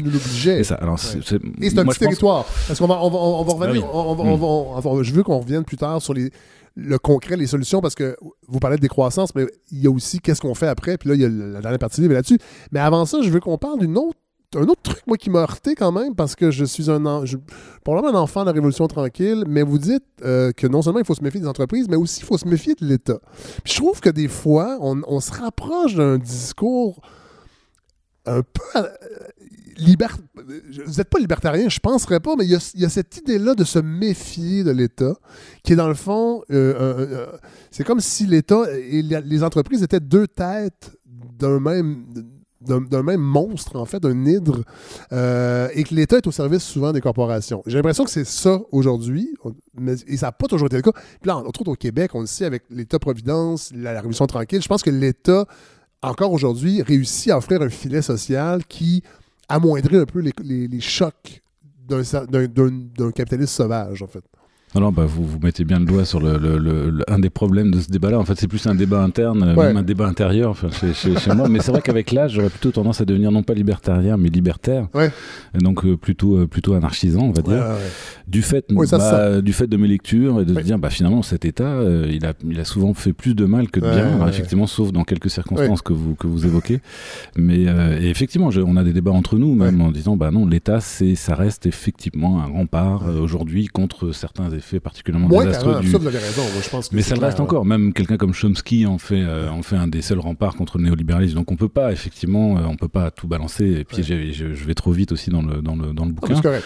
Mais euh, c'est vrai qu'historiquement, on peut, on peut aussi souligner, euh, on peut souligner que depuis qu'on a des États, on a aussi des formes de destruction et d'injustice qui Ouais. sont, qui sont considérables. En fait, qu'on n'est pas, on est pas mal champion, mais, mais on n'est pas les seuls dans le genre. C'est-à-dire que depuis qu'il y a ce qu'on appelle des civilisations, on a ce genre de phénomènes euh, que, que je décris dans le bouquin, c'est-à-dire à la fois des rapports d'exploitation et des rapports de, de destruction aussi de notre, de notre monde. Donc d'où mes, doutes par rapport à l'État. Et ça, c'est fascinant parce que vous en parlez. Vous parlez, en fait, je pense que c'est un, un théoricien français qui parle de, déciviliser les. En fait, on- la civilisation pourrait être mal ça. de par sa racine. Moi, j'avais jamais lu ça. J'avoue, ça, ça, ça, ça m'a, ça m'a, ça m'a rentré dedans. Il y a tout un courant, tout un courant de pensée qu'on appelle euh, les anticives. Oui, c'est comme ça, qu'ils se, qu'ils se Voilà. font appeler, ou, euh, et euh, qui, qui est vraiment intéressant, qui finalement et qui va plus loin que plus loin que nous qui défendons la décroissance, parce que nous, on, on va finalement situer le, le début du problème à la révolution industrielle en disant que c'est vraiment là que les choses partent mal, quoi. Ce productivisme dans lequel on embarque, c'est là que que, que, que que tout s'aggrave. Eux vont dire bah non, c'est c'est effectivement en plein néolithique euh, avec l'apparition des premières grandes cités, des premiers États, c'est là que les choses euh, prennent une mauvaise tournure. Alors oui, bon, mais mais mais au moins pour le pour, pour la réflexion, c'est quand même assez Ben assez oui. intéressant parce que parce qu'ils ont des arguments assez assez solides au- autour de cette idée que bah, qui dit État dit notamment rapport de domination, euh, rapport hiérarchique euh, qui qui s'appuie sur Intrinsèque, en fait, on peut, on peut pas l'éviter. C'est ça. Alors, ça n'empêche ça empêche pas de penser à un État qui, qui ne soit pas ça. Euh, je pense que ça reste pensable euh, de, de- de penser une institution qui soit une institution vraiment démocratique. Ouais. Mais on voit, on voit quand même certaines tensions, certaines contradictions qui sont pas faciles Ben oui. à, à dépasser. De toute façon, comme le disait Coluche, si le vote changeait quelque chose, il serait illégal. Pas, mais c'est pas Coluche, je pense, qu'il disait ça, mais il l'a dit, mais il l'a répété quelqu'un d'autre. Bon, là, on- on- on- la dernière partie de cette entrevue va concorder un peu avec. Parce que là, je- j'entends les gens à la maison qui font comme OK, décroissance, c'est intéressant, mais qu'est-ce qu'on fait? Comment on fait pour sortir? Parce que vous. L'idée, c'est vraiment de, éventuellement, et vous l'avouez, là, je veux dire, il y a- quelque chose de modeste là-dedans. Vous, vous- le dites à la fin, ça va être difficile parce que l'État entreprise, l'État corporation, et, et cette culture-là, elle est partout. Et c'est très difficile de revenir à une époque où on pourrait être autosuffisant. Mais vous donnez des exemples, les communs, entre autres, que je trouve intéressants, parce que moi, j'ai des gens plus jeunes que moi, mais qui sont dans ce processus-là. Et c'est intense, mais il y a quand même des gens qui font des choses pour essayer de mettre des fissures peut-être dans cet édifice euh, capitaliste? Bah, c'est vraiment la question, c'est une belle, une belle image, celle de la fissure, parce que c'est ça, s'engouffrer dans les fissures, en Ouais. espérant qu'on va pouvoir les élargir et que finalement cet Ouais. édifice va, va, va lui-même s'effondrer euh, et qu'on va pouvoir construire autre chose à la place. C'est vraiment c'est, ça, ça l'espoir de, de, de- de départ. Et, euh, et ça- on, peut, on ne peut se raccrocher qu'à ça, avec ce que j'ai ajouté tout à l'heure, à savoir que euh, on va quand même, à mon avis, vers euh, des formes de crise euh, Oui. de plus en plus importantes et qui vont être des moments où ces fissures vont, vont, vont s'élargir en fait. Ouais. Et on va, on va. Sauf que les fait, conditions ça va se faire, devoir ça sera peut-être pas l'idéal, alors qu'on pourrait peut-être, et vous le dites dans non. votre livre, commencer et pas attendre. tout ce, tout ce qu'on peut faire maintenant, c'est à mon avis, c'est du temps, c'est du temps gagné euh, pour se préparer à ça, mais c'est aussi pour commencer à vivre déjà autrement. Mais, c'est- mais c'est c'est extrêmement difficile, c'est ce que je souligne aussi dans le bouquin. C'est-à-dire que le- le- sous le capitalisme, effectivement, on est dépossédé de notre temps, on est dépossédé de beaucoup de savoir qui serait utile pour pouvoir vivre de manière plus, plus autonome. Et puis on est dépossédé évidemment des moyens euh, matériels de, de, Ouais. de- de production qui, vont, qui nous permettraient de vivre, de la terre, de, de- des... donc tout ça nous manque. Donc c'est extrêmement difficile de construire autre chose alors que tout ça. euh, tout Et là, ça vous donnez est- quelques exemples, et j'imagine que j'ai envie de vous entendre parce que euh, c'est des exemples euh, assez précis, mais qui sont à petite échelle, mais quand même qui, qui, qui, qui donnent espoir. Je pense qu'on peut dire ça. Bah c'est sûr que l'idée l'idée centrale, c'est, euh, et puis qui n'est pas non plus euh, spécialement originale, on est de plus en plus nombreux à, à mettre de l'avant cette idée des communs. hein. Oui. Euh, donc comme, comme une espèce de forme de vie sociale qui serait la, la réponse en fait à, à la question qu'est-ce qu'on fait? Et qui nous sortirait en fait notamment de l'alternative dans laquelle on est coincé depuis deux siècles entre soit une société organisée par un État qui distribue de la richesse, qui l'organise, enfin, etc. Ou donc bon le modèle on va dire socialiste tel qu'il a Ouais. existé en, en réalité, ou le modèle du capitalisme libéral où tout, est, tout, tout repose sur l'entreprise et des échanges marchands régulés par un État. Le commun, on sort de là et on essaye effectivement de produire par nous-mêmes, pour nous-mêmes, un certain nombre de nos besoins, en fait, euh, enfin de biens pour satisfaire nos besoins, de façon relativement autonome, mais en même temps en travaillant les uns avec les autres, donc euh, selon des principes qui seraient des principes plutôt fédéralistes, donc Oui. hor- horizontaux. C'est ça pour les, pour les grands principes, c'est Oui. ça. Concrètement, effectivement, on peut dire, ouais, c'est- joli, vers quoi, euh, qu'est-ce que ça pourrait donner? En fait, on en a plein des communs euh, déjà actuellement, puis vous, vous en aviez en, tête, mais euh, bon, il y en a un à Montréal que j'aime beaucoup, c'est le, le bâtiment 7 qui a, Oui. qui a un très, un très beau, très beau commun dans toute son histoire, parce qu'on a, on est dans une, on a une lutte de réappropriation d'un, bâtiment industriel. Qui est à Et, euh, Pointe-Saint-Charles. Pointe-Saint-Charles, c'est ça, et euh, où clairement on, se- on conçoit ce bâtiment-là comme un espace d'autonomie. Enfin, c'est, Ouais. c'est les mots qu'ils utilisent pour, pour les gens du quartier, pour, que, pour pouvoir se donner à eux-mêmes en fait des choses auxquelles ils n'ont pas accès, notamment une épicerie, puisqu'on Ouais. est dans un désert alimentaire. Bah, Ouais. Ils se sont créés leur épicerie pour Ouais. eux-mêmes. Donc le client est également invité à être euh, un, des, euh, un des employés en quelque sorte Ah de- l'épicerie. Donc c'est là, c'est là où on, a, on sort de cette espèce d'opposition entre ceux qui produisent et ceux qui consomment. On, fait les deux en fait, on fait les deux et c'est une façon de gagner en autonomie par, rapport, au, par rapport au système. Donc bâtiment 7, magnifique. Les clubs d'habitation? Coop d'habitation pour une part, mais, Mais parce- ça- c'est un micro, c'est encore plus petit, mais quand même, le- les germes sont là quand même. C'est ça, il y, a- y les germes avec cette limite que euh, dans les coops, en fait, on, on- on ne fait qu'une partie du chemin. Oui. C'est-à-dire qu'on ne va pas produire, par exemple, son habitation. On va se regrouper pour pouvoir accéder à une marchandise à laquelle on n'a pas accès sinon. Euh, donc coop d'habitation, coop d'a- d'acheteurs, en fait, d'achat. Et puis les coops de producteurs, c'est l'inverse. C'est-à-dire que là, on se regroupe pour pouvoir produire quelque chose, qu'on- marchandise pour d'autres. Mais alors que le commun, on essaie de sortir de, de, de- de la marchandise. On essaie de dire non, on, va- on va, on va se mettre ensemble pour, pour subvenir à une partie de nos besoins, pas tous, parce qu'après, il y a aussi la différence avec la commune, où la commune, là, c'est Oui. un peu, on partage tout, ce Oui. qui n'est pas le but. La il y a eu- commune, il y a eu des tests dans à certaines années, on s'est rendu compte que ça fonctionnait Bah, plus ou moins. Il y en a qui sont même devenus éditorialistes à la presse euh, par la suite. Alors, on veut pas nécessairement. Et puis, puis c'est vrai que ça, ça demande une certaine virtuosité, quoi. C'est un peu des, bon, c'est des Ouais. virtuoses de la chose. Donc non, je pense que le, le- le commun est quelque chose de beaucoup plus modeste. C'est plutôt pour certaines choses, on va, Ouais. on va se mettre ensemble, en fait. Et, euh, donc on pourrait imaginer une vie au, au quotidien. On passerait euh, d'un commun à un autre dans une journée. Euh, le matin, un commun où on va produire euh, des choses, une partie des choses dont on a besoin. L'après-midi, ça pourrait être quelque chose comme une espèce d'école communale où on partage des savoirs. Le soir, on va débattre de politique. Enfin, donc voilà, ça Ah ouais. pour moi la, la- la- à quoi ressemblerait un peu cette vie, cette vie, cette vie communaliste. Et aussi, ça, tantôt, on parlait de Cuba, et j'allais dire. Parce qu'il y a l'idée aussi, puis moi, ça m'a heurté. C'est-à-dire que quand on lit la partie sur les communs, on se rend compte aussi, tu sais, bon, euh, au Québec, il y a tout en filigrane, l'idée de l'indépendance, tout ça, euh, du territoire québécois, puis on se rend compte que l'avenir est, pas du tout. ben, en tout cas, si on se fie à votre idée de décroissance et des communs, c'est au contraire, il va falloir se rassembler dans des territoires beaucoup plus modestes. Bah oui, c'est insoutenable d'avoir, euh, par exemple, un réseau, euh, un réseau routier comme on l'a au Québec. Ou au Canada. Peu, ou au Canada. Le Canada enfin, est même chose. Mais c'est insoutenable en fait. Donc, euh, alors, alors que par contre, on peut imaginer très bien, euh, et vos grands-parents, j'imagine, pourraient, pourraient Ouais. en témoigner, euh, on, on peut imaginer un, un Québec avec euh, finalement effectivement des, des biorégions euh, relativement autonomes qui s'en sortent pas trop mal. Quoi. Donc, euh, dans la mesure où elles sont pas exploitées par des grands capitaux étrangers qui viennent extraire les ressources, si on se De débarrasse de pas ça. ça dans l'histoire du Québec. C'est pas quelque chose qu'on est habitué vraiment à des grandes compagnies qui viennent d'extraire nos ressources pour pas faire. Bah, c'est c'est là, euh, là qu'on peut revenir sur la discussion sur l'État, parce Oui. qu'on peut aussi considérer que même cet État québécois de la Révolution tranquille, il a, il a contribué euh, Tout lui aussi à cet extractivisme, à cette dépossession aussi. Donc, euh, donc l'idée d'un retour à un Québec où on aurait effectivement euh, quelque chose de beaucoup plus régionaliste Ouais. me paraît me paraît vraiment une idée assez assez sensée. ouais. Tout à fait, tout à fait. Bon, je termine avec une question liée à l'actualité. Euh, Il y a le professeur de McGill, Gregory Wilkinson, qui a annoncé qu'il démissionnait parce que euh, l'Université McGill, avec son fonds de dotation, entre autres, Godefroy, nous qui avons fait de la de fonds pour l'Université de, Laval- euh, de Montréal, mais on le savait à l'époque à McGill qu'il y avait beaucoup, beaucoup d'argent. Évidemment, euh, eux continuent à investir dans les énergies fossiles. Euh, on en avez parlé au début, mais vous enseignez à HEC. Dans le fond, si, si votre livre connaît du succès, éventuellement, HEC va fermer.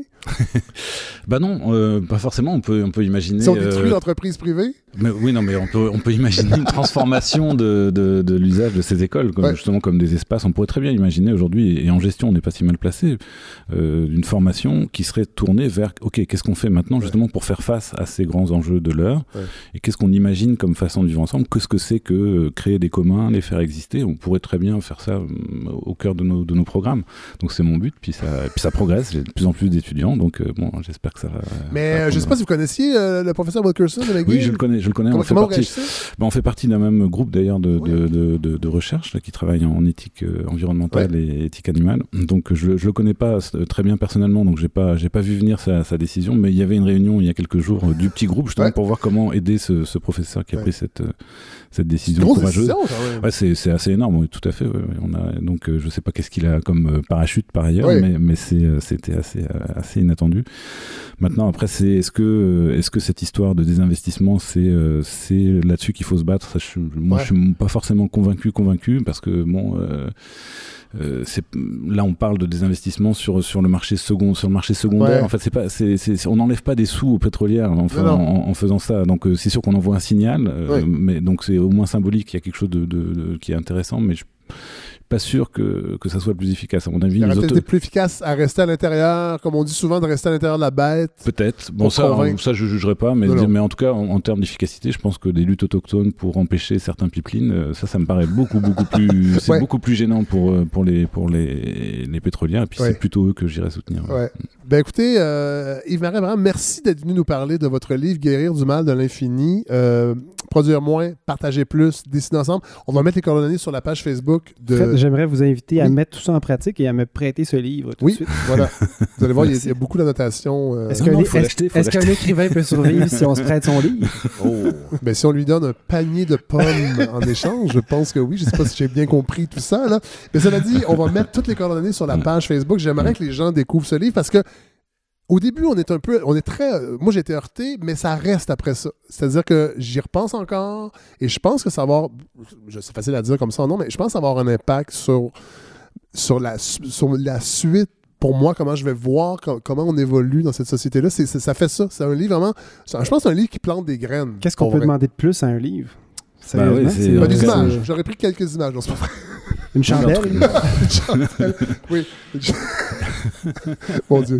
Et merci encore une fois. Bah, Je- merci vous à vous, restez euh. avec nous jusqu'à la fin? Bah oui, il y, oui, je- reste, oui, il oui, reste- il reste juste trois chroniques. Ouais, ça va mais, aller. euh, mais merci de votre lecture, euh, très attentive. C'est, euh, Ben, j'essaie de faire ça. c'est- Non, vraiment, Je ça, je la suis moindre des impré- choses. Je suis vraiment impressionné. Je- je vous ah, remercie beaucoup. Dieu. Ça me, Je ça me prends touche. C'est la signature de, de l'animateur dont la balado porte le nom. Voilà. Merci.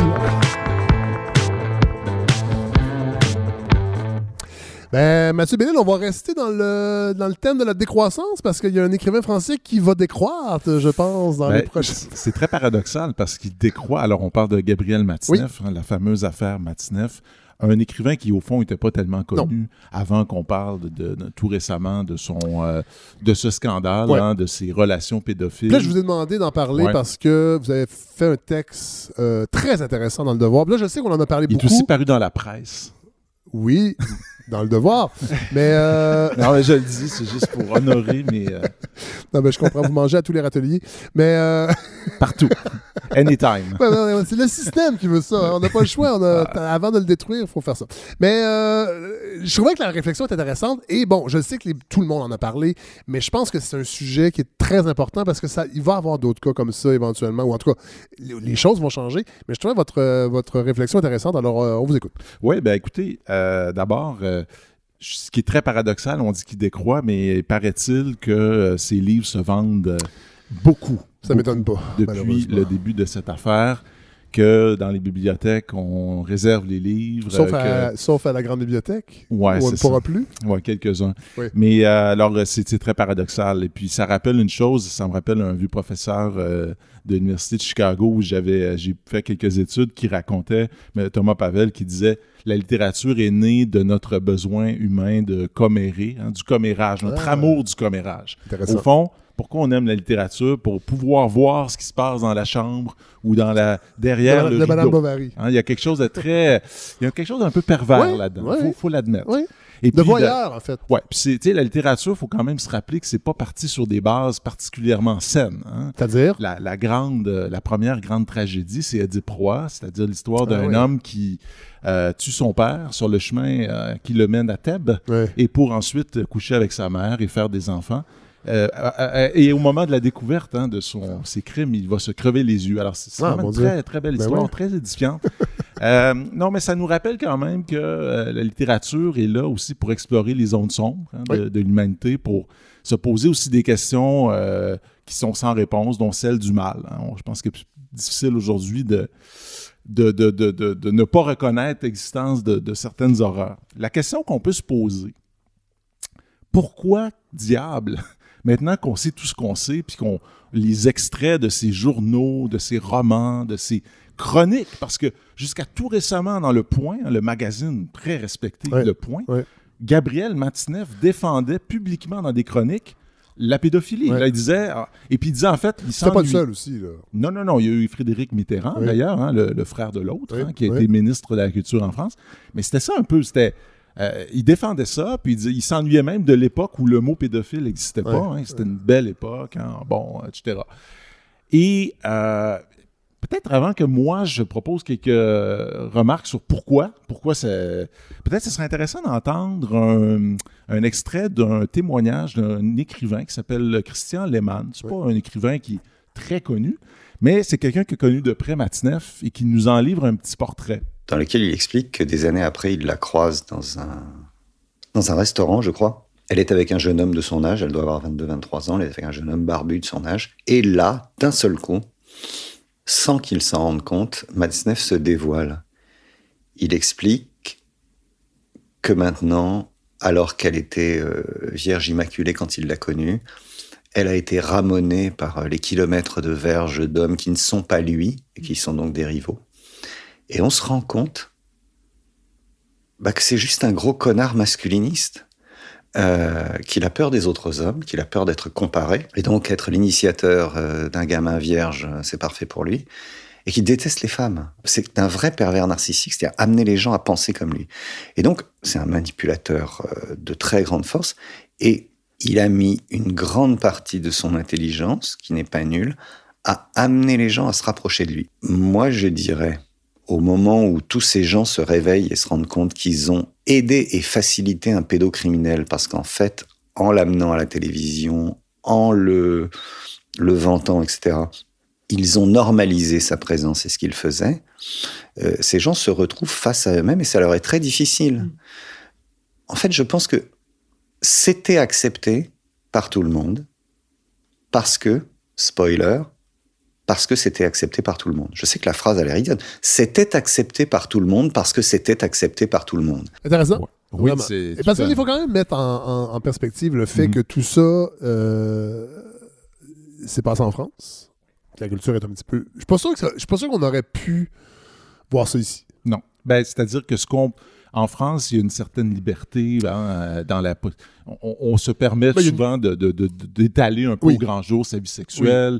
On aime provoquer. Oui. hein. Donc ça, oui, ça- oui, il y, a, il y a une différence là-dessus. Il y a quelque chose de peut-être plus pudibond en Amérique du Nord. Oui. Aux États-Unis, puis même, même ici, même au Québec. Même si, euh, quand même, il faut le reconnaître, euh, euh, il y a aussi ici des auteurs, des écrivains qui ont Oui. écrit des textes particuliers des fois. Bon, et là, il est- ça nous amène à, à Yvan Godbout, euh, Oui. l'auteur d'Ansel et Gretel. Euh, bon, c'est encore. euh, la, la- c'est- le- le- le- la cause n'est pas terminée du Non. tout, en fait. Euh, et il y a même une, une pétition aussi qui circule. Mhm. Peut-être nous, nous, nous, Ouais. nous, étaler un peu les différences Oui, entre les c'est qu'en fait, et c- je- je- la ra- une des raisons pour lesquelles je suis intervenu dans- en écrivant ce, texte dans le Devoir et, et dans la presse, Oui, dans la presse. c'est que je trouvais que c'était un cas clair. Je trouvais qu'avec Matineff, on pouvait finalement tracer une ligne en disant là, c'est inacceptable. La grande différence entre Matineff et Godbout, et ça nous ramène un peu à ma référence du début sur euh, c'est que dans le cas de Matineff, Matineff parle de faits réels, de personnes réelles, de personnes existantes et d'actes qu'il a commis Oui. sur des personnes existantes. Et probablement d'ailleurs qu'une des raisons pour lesquelles il a été toléré et même respecté. Je vous rappelle qu'en 2014, il a gagné le prix Renaudot, Ouais, ouais, ce qui n'est ouais. pas rien. Et ce qu'il nous dit quand même, c'est ça le paradoxe de l'humain, c'est que ça ne veut pas dire qu'il n'y avait pas de talent, ce gars-là. Mais, mais ça n'empêche pas tout ce qu'il a fait. Euh, la différence, c'est que Godbout, j'ai pas lu là, hein, Godbout en passant, fait que je peux pas en parler. Et On n'a peux pas, pu, ils ont tout enlevé. Ben non, mais je peux pas dire que tu sais, j'ai une sympathie particulière pour ça. là. Non. Je, je veux pas nécessairement entrer dans la tête d'un homme qui écrit des textes comme ça, mais la différence, c'est que Godbout, c'est de la fiction. oui. Ça ne se passe pas Sauf pour que, vrai. sauf que la loi ici ne fait pas la différence. Ben, c'est-à-dire que... Dire, la pornographie, la, la- la- la- la pornographie juvénile Ouais. n'a pas à être réelle ou fictive. C'est qu'aussitôt que tu décris des actes qui mettent en scène un adulte avec un enfant et que c'est Ouais. graphique, Oui. c'est-à-dire que on est Oui, dans- oui. Fait que là, il y a peut-être une job d'édition qui n'a pas été faite. Ben, sincèrement. euh, Il y a peut-être une job d'édition qui n'a pas été faite. Parce Il y a aussi des questions qu'on peut se poser, par exemple, parce que la plainte, au départ, elle vient d'une personne qui est dans un Costco. Oui, OK? une, ense- c'est une enseignante. Ouais, Qui cherche des livres pour Ouais, sa classe. C'est ça. Je, je là, elle est dans le Costco, là, puis c'est- tu sais, c'est- Puis là, elle ramasse ça sur, un, sur une tablette. Et je pense qu'une partie de sa plainte vient du, du fait qu'elle se dit, mon Dieu, comment ça se fait qu'un livre pareil peut se retrouver à la portée du premier livre? Ça, ça serait jamais arrivé dans un commun, ça. Ben non. Hein? Dans une librairie non plus. Peut-être. Elle aurait été en train de faire la vaisselle ou en train de faire une tâche utile. Elle n'aurait Mais- pas eu le temps de fouiller dans un livre. Mais, mais dans une Le librairie travail non invisible. plus. C'est peut-être aussi. Et là, ça. Ben, C'est peut-être un problème que Costco vende des livres aussi et que les, et les livres soient des marchandises euh, interchangeables. Et il n'y a personne qui s'est posé la question chez les acheteurs chez Costco. Là. ouais, ouais, ouais. En tout cas, Ben, c'est un non, autre- non, c'est un problématique. mais- question. non, mais Non, mais la, un bon libraire aurait orienté cette madame-là peut-être vers d'autres livres. Ben, oui, sans doute. je pense que. à- Il y a des sans- bonnes chances. on peut miser là-dessus. Cela dit, je suis pas sûr que. Je pense que. En tout cas, peut-être la plaignante aussi, vous avez raison, c'est qu'elle Mm. trouvait que ça n'avait pas d'allure qu'un livre soit vendu chez Costco. Je Oui. pense pas que c'est. Je suis pas, sûr que c'est elle qui a été euh, choquée parce qu'elle a lu. Là. Je veux pas te prêter d'intention, mais je pense que la plainte vient de là. Et- Ben, Elle a probablement été choquée Oui. parce qu'elle a lu, parce que ça devait être choquant. Oui. Mais, il- mais alors- ça, c'est pas grave. ça. mais c'est ça. C'est-à-dire que là, à un moment donné, ça, c'est de la fiction. Oui. Euh, c'est pas, pas des. Contrairement encore une fois à Matineff, dans l'histoire, d'après ce qu'on comprend, là, parce qu'encore une fois, j'ai pas lu, Oui. ok, je le répète, euh, on fait pas l'éloge de la tout, chose. au contraire. Même. Même au contraire. Oui. Et la personne qui commet des actes pédophiles et, violemment, paraît-il, Oui. euh, assassinée, on est tout, dans tout le contraire d'un Oui. Matineff qui défend en fait un, un- un art de vivre. Euh, on pourrait peut-être se poser la question, je sais que par exemple pour la musique, pour des films, il existe des mentions hein, de restrictions. Oui. Euh, je sais pas s'il faudrait... C'est la femme d'Al Gore qui nous, a, qui nous a donné ça. La femme d'Al Gore? Oui, c'est qui, qui- qui avait piloté une commission. Ouais. Euh, Typer Gore qui avait, euh, qui avait euh, piloté une commission dans les années 80 parce qu'il y avait eu des suicides de j- de- d'adolescents aux États-Unis qui- en écoutant de la musique. Entre autres, Julius Ok, en musique. bon, Oui, oui, oui, Et là, ils ont fait une commission pour voir est-ce qu'effectivement les paroles de, de chansons heavy metal euh, peuvent euh, pousser les gens à se suicider? Et je ne sais pas si vous vous rappelez, euh, le père Régimbald, euh, qui, Oui. faisait des, euh, qui faisait des conférences Oui. dans les écoles, puis qui disait qu'il y avait des messages subliminaux Oui, il dans faisait jouer de la musique à l'envers. Et là, on entendait « Tu ton père ».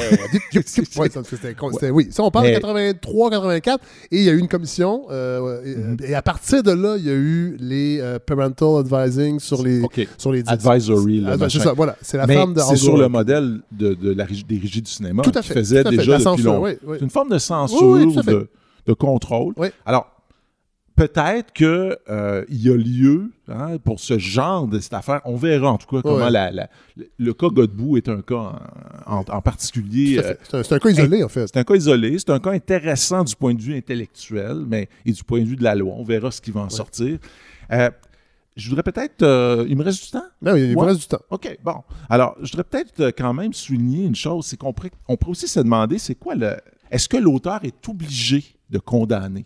Ça, c'est une grande question. Est-ce que... Ah, s'il écrit quelque chose de. Ouais. ouais. Parce que euh, quand, par exemple, euh, vous savez, les, des procès pour des livres, c'est pas nouveau. Hein? Euh, on sait, par exemple, qu'en 1858, à peu près, Madame Bovary, il faudrait que je vérifie mes dates, euh, Madame Bovary a fait l'objet d'un procès. Ah oui. Euh, parce que, et là, c'est très intéressant, la raison pour laquelle on poursuivait Gustave Flaubert, l'auteur, C'est que le roman était que- ennuyant? ouais, peut-être, un peu longuet, longuet et euh, pudique, mais ben, chacun ses, hein, chacun ses goûts. hein. Mais euh, je vous concède, Fred, que c'est un peu long et qu'il faut surtout pas mettre ça au Je l'ai lu, programme mais au ça fait cégep. longtemps. Non, ben voilà. Eh boy, ça c'est c'est un passeport pour euh, le suicide. Non.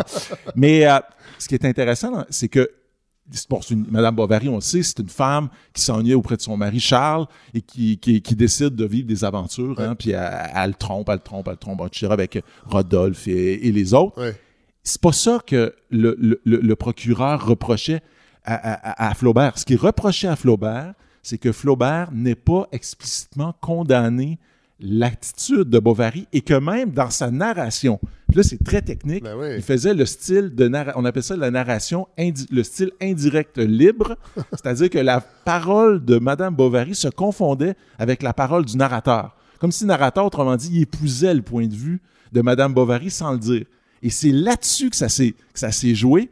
Puis finalement, la bonne nouvelle pour Flaubert et, et sans doute aussi Ouais. pour nous, c'est qu'il a gagné son, son procès. Il a fallu quand même que 4h30, 4h30 de plaidoirie Ah, de son ouais. avocat. Wow. Pour ba- mais mais euh, Pinard, hein, Ernest Pinard, qui est très célèbre, c'était le procureur de la République.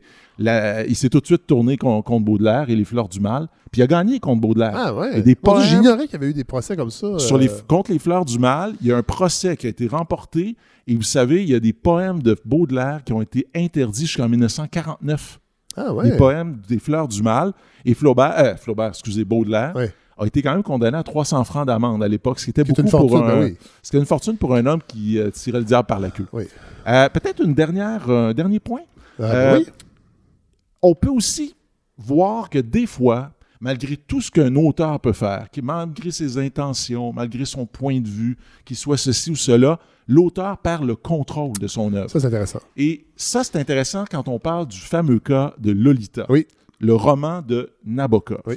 Lolita, Paru en 55? paru en 55. Oui. C'était à l'époque, ça a été considéré tout de suite comme un grand livre. Oui. On considère aujourd'hui qu'on lui donne cette appellation contrôlée, hein, qui est The Great American Novel. Oui. C'est dans les grands Oui. livres. Et tout récemment, il y a eu un palmarès des écrivains américains qui disait c'est le chef-d'œuvre du 20e siècle Oui. de la littérature américaine. Euh, ce qui est ironique, c'est que ça a été écrit par un Russe hein, qui n'avait pas pu vivre en Russie, bon, Ouais. qui a quitté justement euh, un monde euh, rempli de communs, mais enfin Ouais. un petit peu plus communiste C'était que des commun. communs intenses. Bon, ouais, c'était un petit peu intense. Hein. Staline, euh, ça y allait par là. Bon.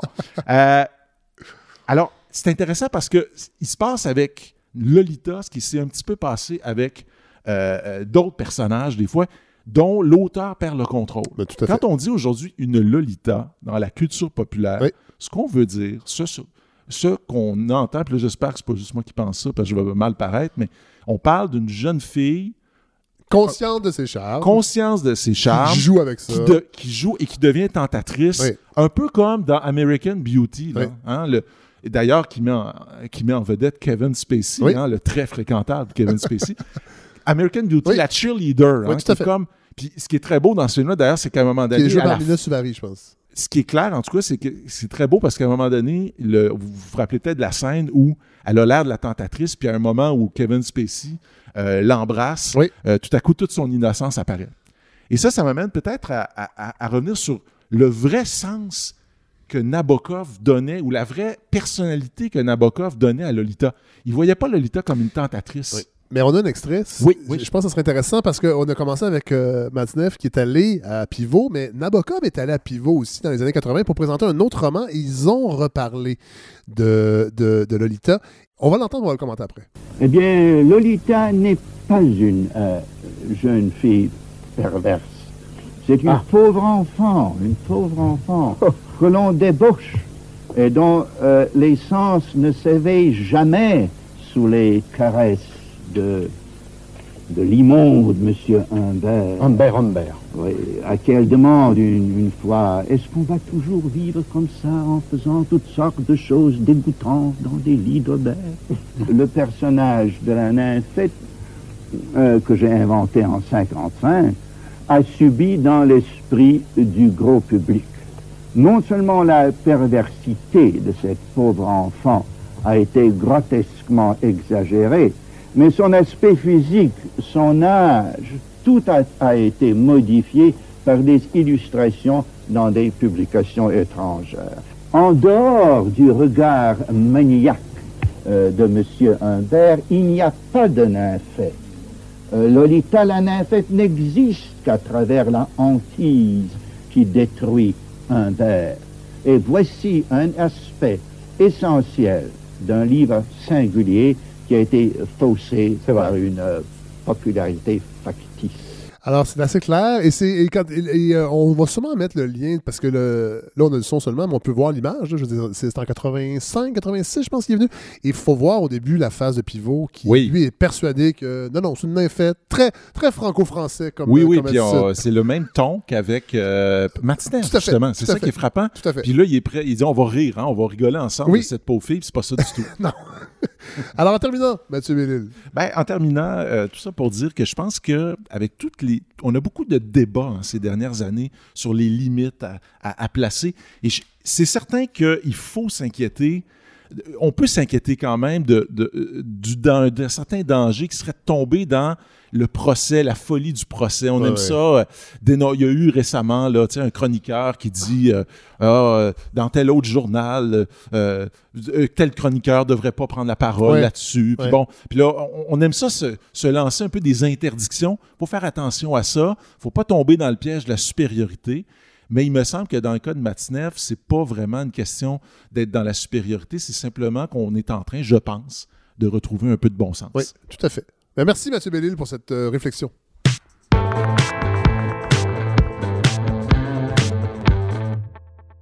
Bon, là, euh, on a une nouvelle voix autour de la table, Andréane Bissonnette de la chaire Raoul d'Endurant. Et là, on va, on va raconter un peu. euh, là, il y a Julie Pierre qui est en. Au en- Texas. au Texas pour plusieurs mois. Oui. Pour ce, qui est en, en stage de recherche, c'est ça que j'ai compris? Exactement. Donc, en fait, euh, on a changé de place. Oui. Moi, à l'automne, j'étais au Texas pour un séjour de recherche. Oui. Puis là, Julie Pierre est partie euh, il y a Qu'est-ce qu'il y a au. Texas? Qu'est-ce qui se passe au Texas? Plusieurs choses. Le Texas, c'est un État très intéressant. Euh, C'est un État qui est perçu comme étant républicain, très rouge. Oui. Puis, on arrive là-bas et on se rend compte qu'en fait, le Texas, c'est beaucoup plus mauve que Ah! notre perception qu'on a d'ici. Euh, on va avoir fait deux parties différentes. Moi, j'étais à El Paso, qui est vraiment la frontière entre le Nouveau-Mexique, le Texas et le Mexique. Oui. Et euh, Julie Pierre, elle est à la College Station, qui est plus proche de Dallas, donc un peu plus à l'est Oui. euh, de, euh, de l'État. Et en fait, c'est vraiment c'est un énorme État et il y a beaucoup de dynamique à l'intérieur. Donc, euh, pour des politologues comme nous, c'est fort C'est intéressant. un beau terrain de jeu. Et là, et là quand, quand, quand Julie Pierre disait pendant que je vais être au Texas, c'est Andréane qui va me remplacer, là, je vous ai écrit, puis là, je disais, hey, faites-nous donc un résumé de l'Iran. Et là, euh, on m'a remis à ma place. on a fait, wow, ça marche pas de même. C'est ben trop, c'est plus complexe. On va, et là, vous avez proposé quelque chose d'intéressant, entre autres, parce qu'il va y avoir plusieurs sujets, mais euh, parce que tous les autres médias ont parlé de la crise, la crise iranienne, tant mieux. Euh, je dis, la balado n'a pas cette prétention-là, mais nous, on va aller un petit peu en peut-être en, dans les zones plus je dirais pas les zones grises, mais oui, on peut dire ça dans le fond. Entre autres, Impact peut discuter euh, de la fluidité, en fait, des Aux frontières. aux frontières. Voilà. Oui, exactement. Et c'est un des éléments qui a été très peu discuté euh, dans les dernières semaines. Donc, je trouvais que c'était intéressant de faire le pont entre les questions frontalières qui ont également euh, eu beaucoup de euh, traction dans les dernières semaines et la situation en Iran, Oui. histoire de voir comment tout est un peu dans tout également. Et donc, les inquiétudes qui ont été créées par la situation entre l'Iran et les États-Unis ont eu des répercussions à l'international. On se posait beaucoup de questions par rapport à la sécurité internationale sur les impacts à court, moyen, long terme de cette situation-là. Mais en fait, il y a pour euh, certaines personnes, les impacts ont été immédiats et ont été très concrets.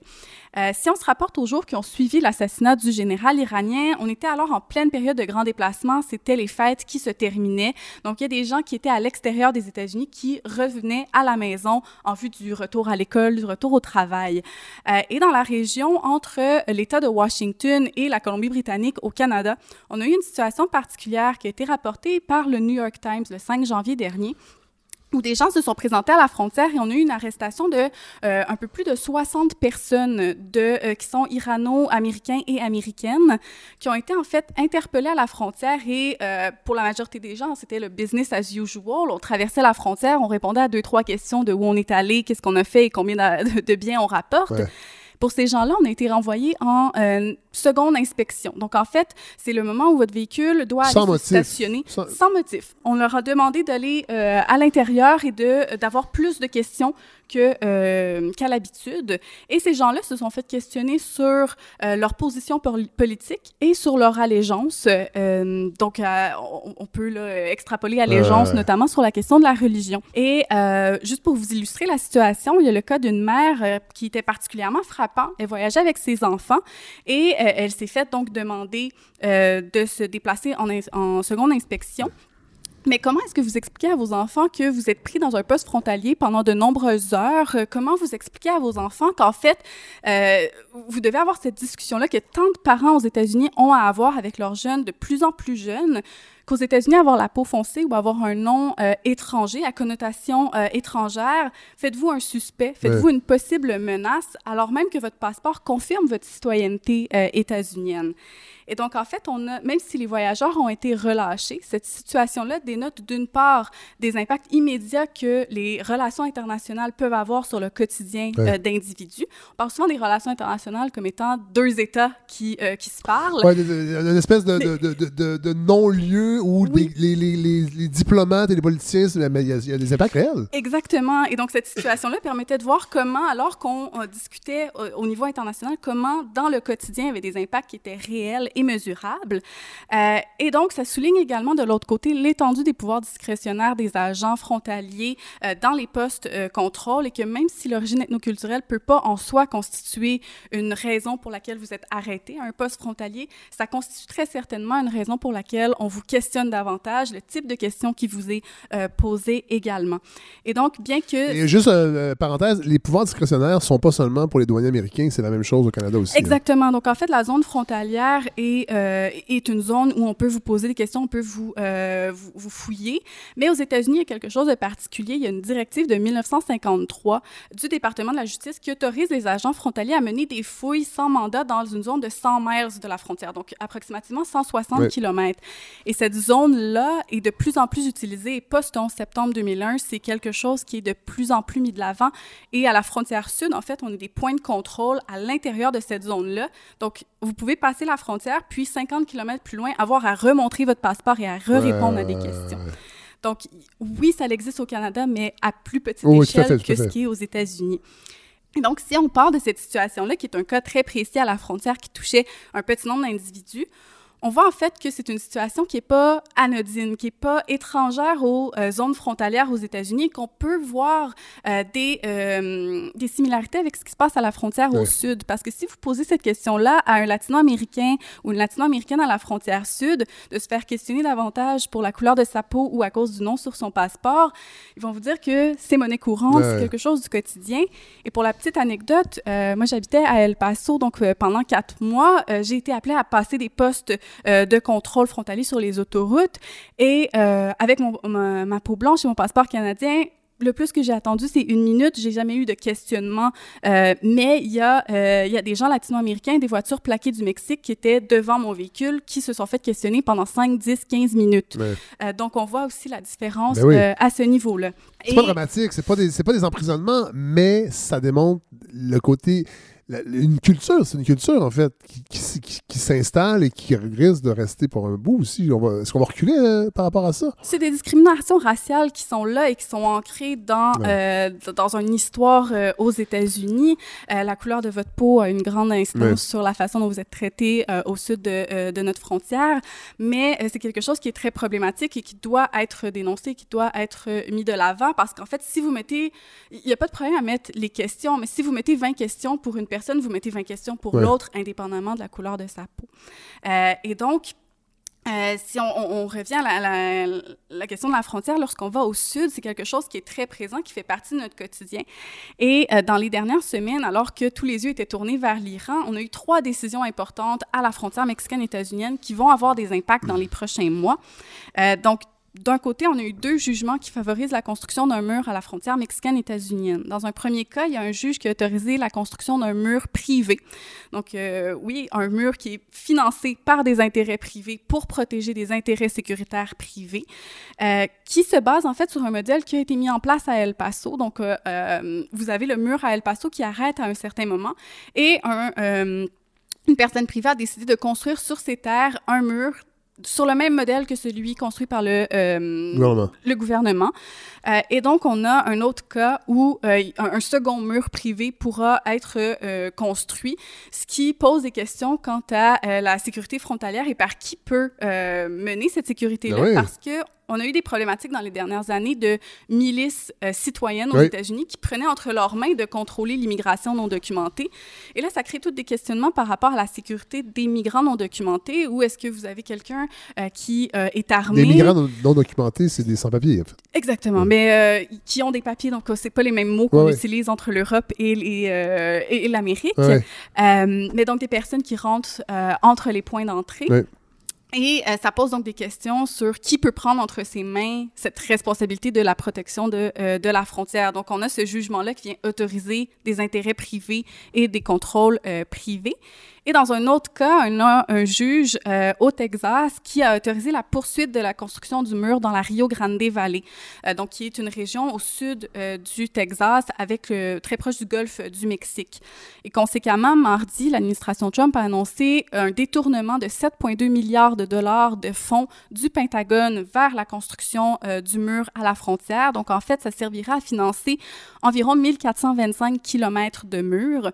Pour vous donner un ordre de grandeur, la frontière euh, est de 3145 kilomètres et on a actuellement... La frontière mexicaine-états-unienne. Oui, OK. Oui. Et actuellement, on a environ le tiers qui est muré, soit 1100 km. Donc, on viendrait plus que doubler euh, la longueur du mur et murer presque l'entièreté euh, de la frontière. Évidemment, ça, c'est pas sans impact pour euh, à la fois les propriétaires terriens, parce que dans la Rio Grande Valley, puisque vous avez le Rio Grande, qui est la rivière qui passe là, la terre n'est pas nécessairement euh, adéquate pour construire un- un- une telle construction ouais, ouais. proche de la ligne frontalière. Donc, parfois, le mur est à des kilomètres à l'intérieur euh, des terres américaines. Donc, on vient avoir des terres privées qui sont extramurées. Et donc, l'accessibilité aux terres qui sont souvent agricoles dans cette région euh, devient beaucoup plus euh, compliquée. Donc, on a des, co- des conséquences à ce niveau-là, mais on a aussi, on en parlait tout à l'heure, des impacts environnementaux, des actions humaines. Donc, c'est une région où la faune et la flore est extrêmement riche. Et ce, ce mur-là, le tracé, en fait, passerait à un endroit où on a un sanctuaire pour euh, des papillons et également euh, l'oslo, qui est un, animal euh, félin. adorable. Qui est en voie d'extinction et dont le mur, en fait, passe sur le tra- la trajectoire migratoire de cet animal-là. Bien évidemment, euh, si vous avez vu un oslo, euh, ça ne passe pas à travers un mur. Euh, et donc, on a des problématiques aussi environnementales. Mais c'est sûr que l'impact le plus visible demeure l'impact humain Ben oui. l'impact sur la migration. Le mur frontalier n'a pas mis un terme à la migration parce que, comme je le disais, on, on a déjà une partie de la frontière qui est euh, murée. Mais surtout, en fait, c'est que la majorité des gens qui vont à la frontière actuellement, c'est pour déposer une demande d'asile. Donc, en fait, on veut rencontrer un agent frontalier, on veut pouvoir déposer une demande. Donc, même si on construit un mur de 20 pieds de haut, de, de opaque, ça ne changera pas le fait que les réalités au pays d'origine demeurent, l'insécurité économique, les changements climatiques et leurs impacts, les violences envers les femmes vont demeurer Ouais. une problématique qui va euh, pousser vers la migration. Euh, et comme je disais, moi, je reviens d'un séjour à El Paso de quatre mois où j'ai travaillé sur les enjeux migratoires. Euh, et en fait, les besoins sont beaucoup plus dans les cours de justice et auprès des organismes qui travaillent avec les migrants parce que on, on a des situations où je suis allée à la, à la cour de la première date qu'on donnait aux gens pour leur première audience était le 2 novembre 2020. Quand je suis allée, c'était en septembre 2019. Donc, c'était plus d'un an Ouais, plus tard pour la première fois qu'on va vous entendre sur votre, euh, votre insécurité et pourquoi vous faites une demande d'asile. Donc, même si on a un mur qui est construit, ça ne solutionnera pas cette, Non, cette on, s'entend là. que c'est- c'est- il y, a- y y un symbolisme aussi dans la construction du mur. Là. Vous, vous le dites bien, le mur est un objet du quotidien, mais c'est un objet visuel en fait. C'est Oui. là pour vous donner un faux sentiment de sécurité.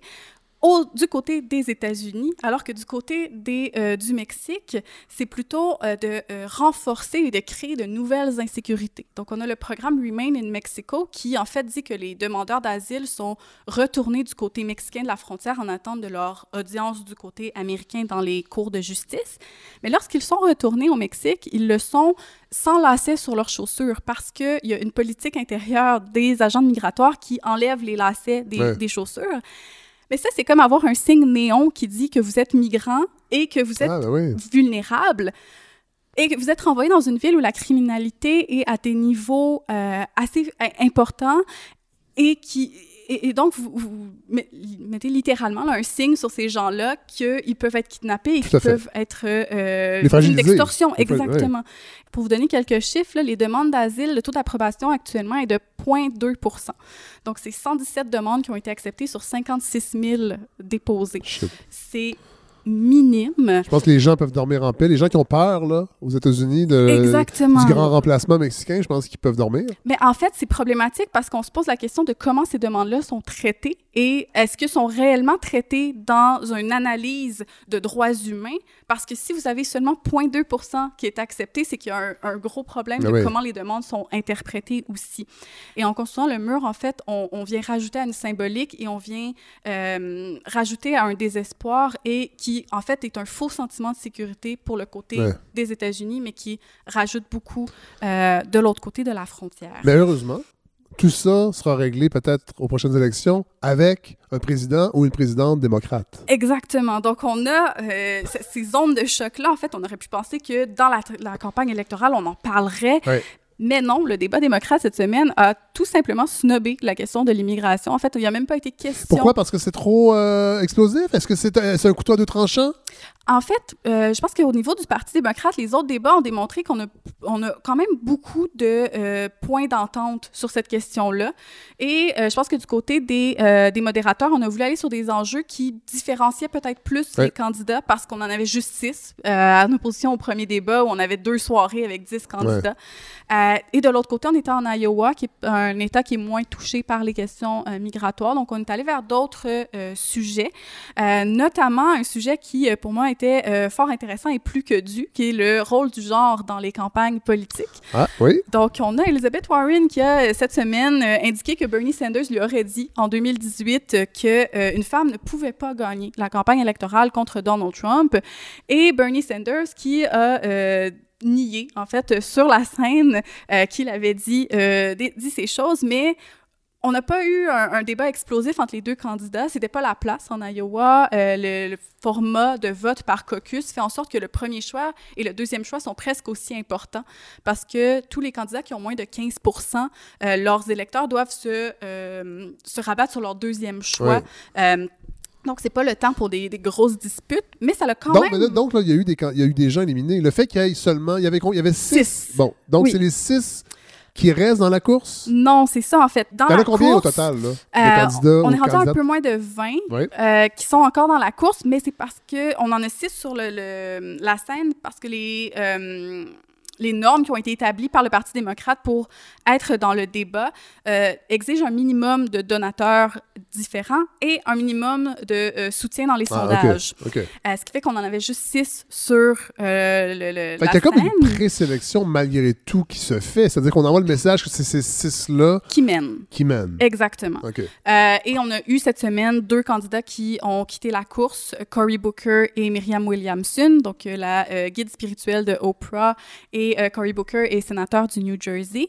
Euh, ça a été un- un- une petite déception pour la diversité euh, des candidatures. On a donc Kamala Harris qui avait déjà quitté, le Cory Booker qui quitte.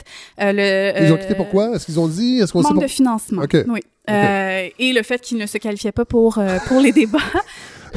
L'argent est très important. On n'est pas dans la décroissance euh, dans le- les campagnes électorales américaines. Non, mais, ouais. vraiment mais, pas. mais ça les justifie plus que jamais, oui, quand on voit ce que, quand, quand on Ouais, tout à entend tout ça. Oui. Et donc, euh, euh, pour la- la- la- les prochaines étapes, Oui. on a moins de candidats. On a encore deux femmes qui, euh, qui s'accrochent, Amy Klobuchar et Elizabeth Warren. Qui s'accroche. Qui- Vous choisissez ce terme? Dans le cas d'Amy Klobuchar, on a moins de soutien. Dans le cas d'Elizabeth Warren, on est dans les quatre euh, premières. Ça, il n'y a, pas de- y a pas de doute. Euh, Amy Klobuchar a un peu plus de difficulté à euh, avoir un soutien dans les sondages. Oui. Euh, et donc, on a deux campagnes qui sont assez différentes, mais donc, on regarde là, avec beaucoup d'attention euh, les caucus de l'Iowa et les primaires du New Hampshire qui auront lieu dans les deux premières semaines de février, euh, où on va avoir un meilleur état, euh, état des lieux de qu'est-ce qui va arriver par la suite. Mais comme vous pouvez voir, le coup d'envoi est bien lancé, le ton est donné même si 2020 est encore jeune, euh, cette année électorale euh, met de l'avant les enjeux politiques autant à l'international qu'au niveau des États-Unis.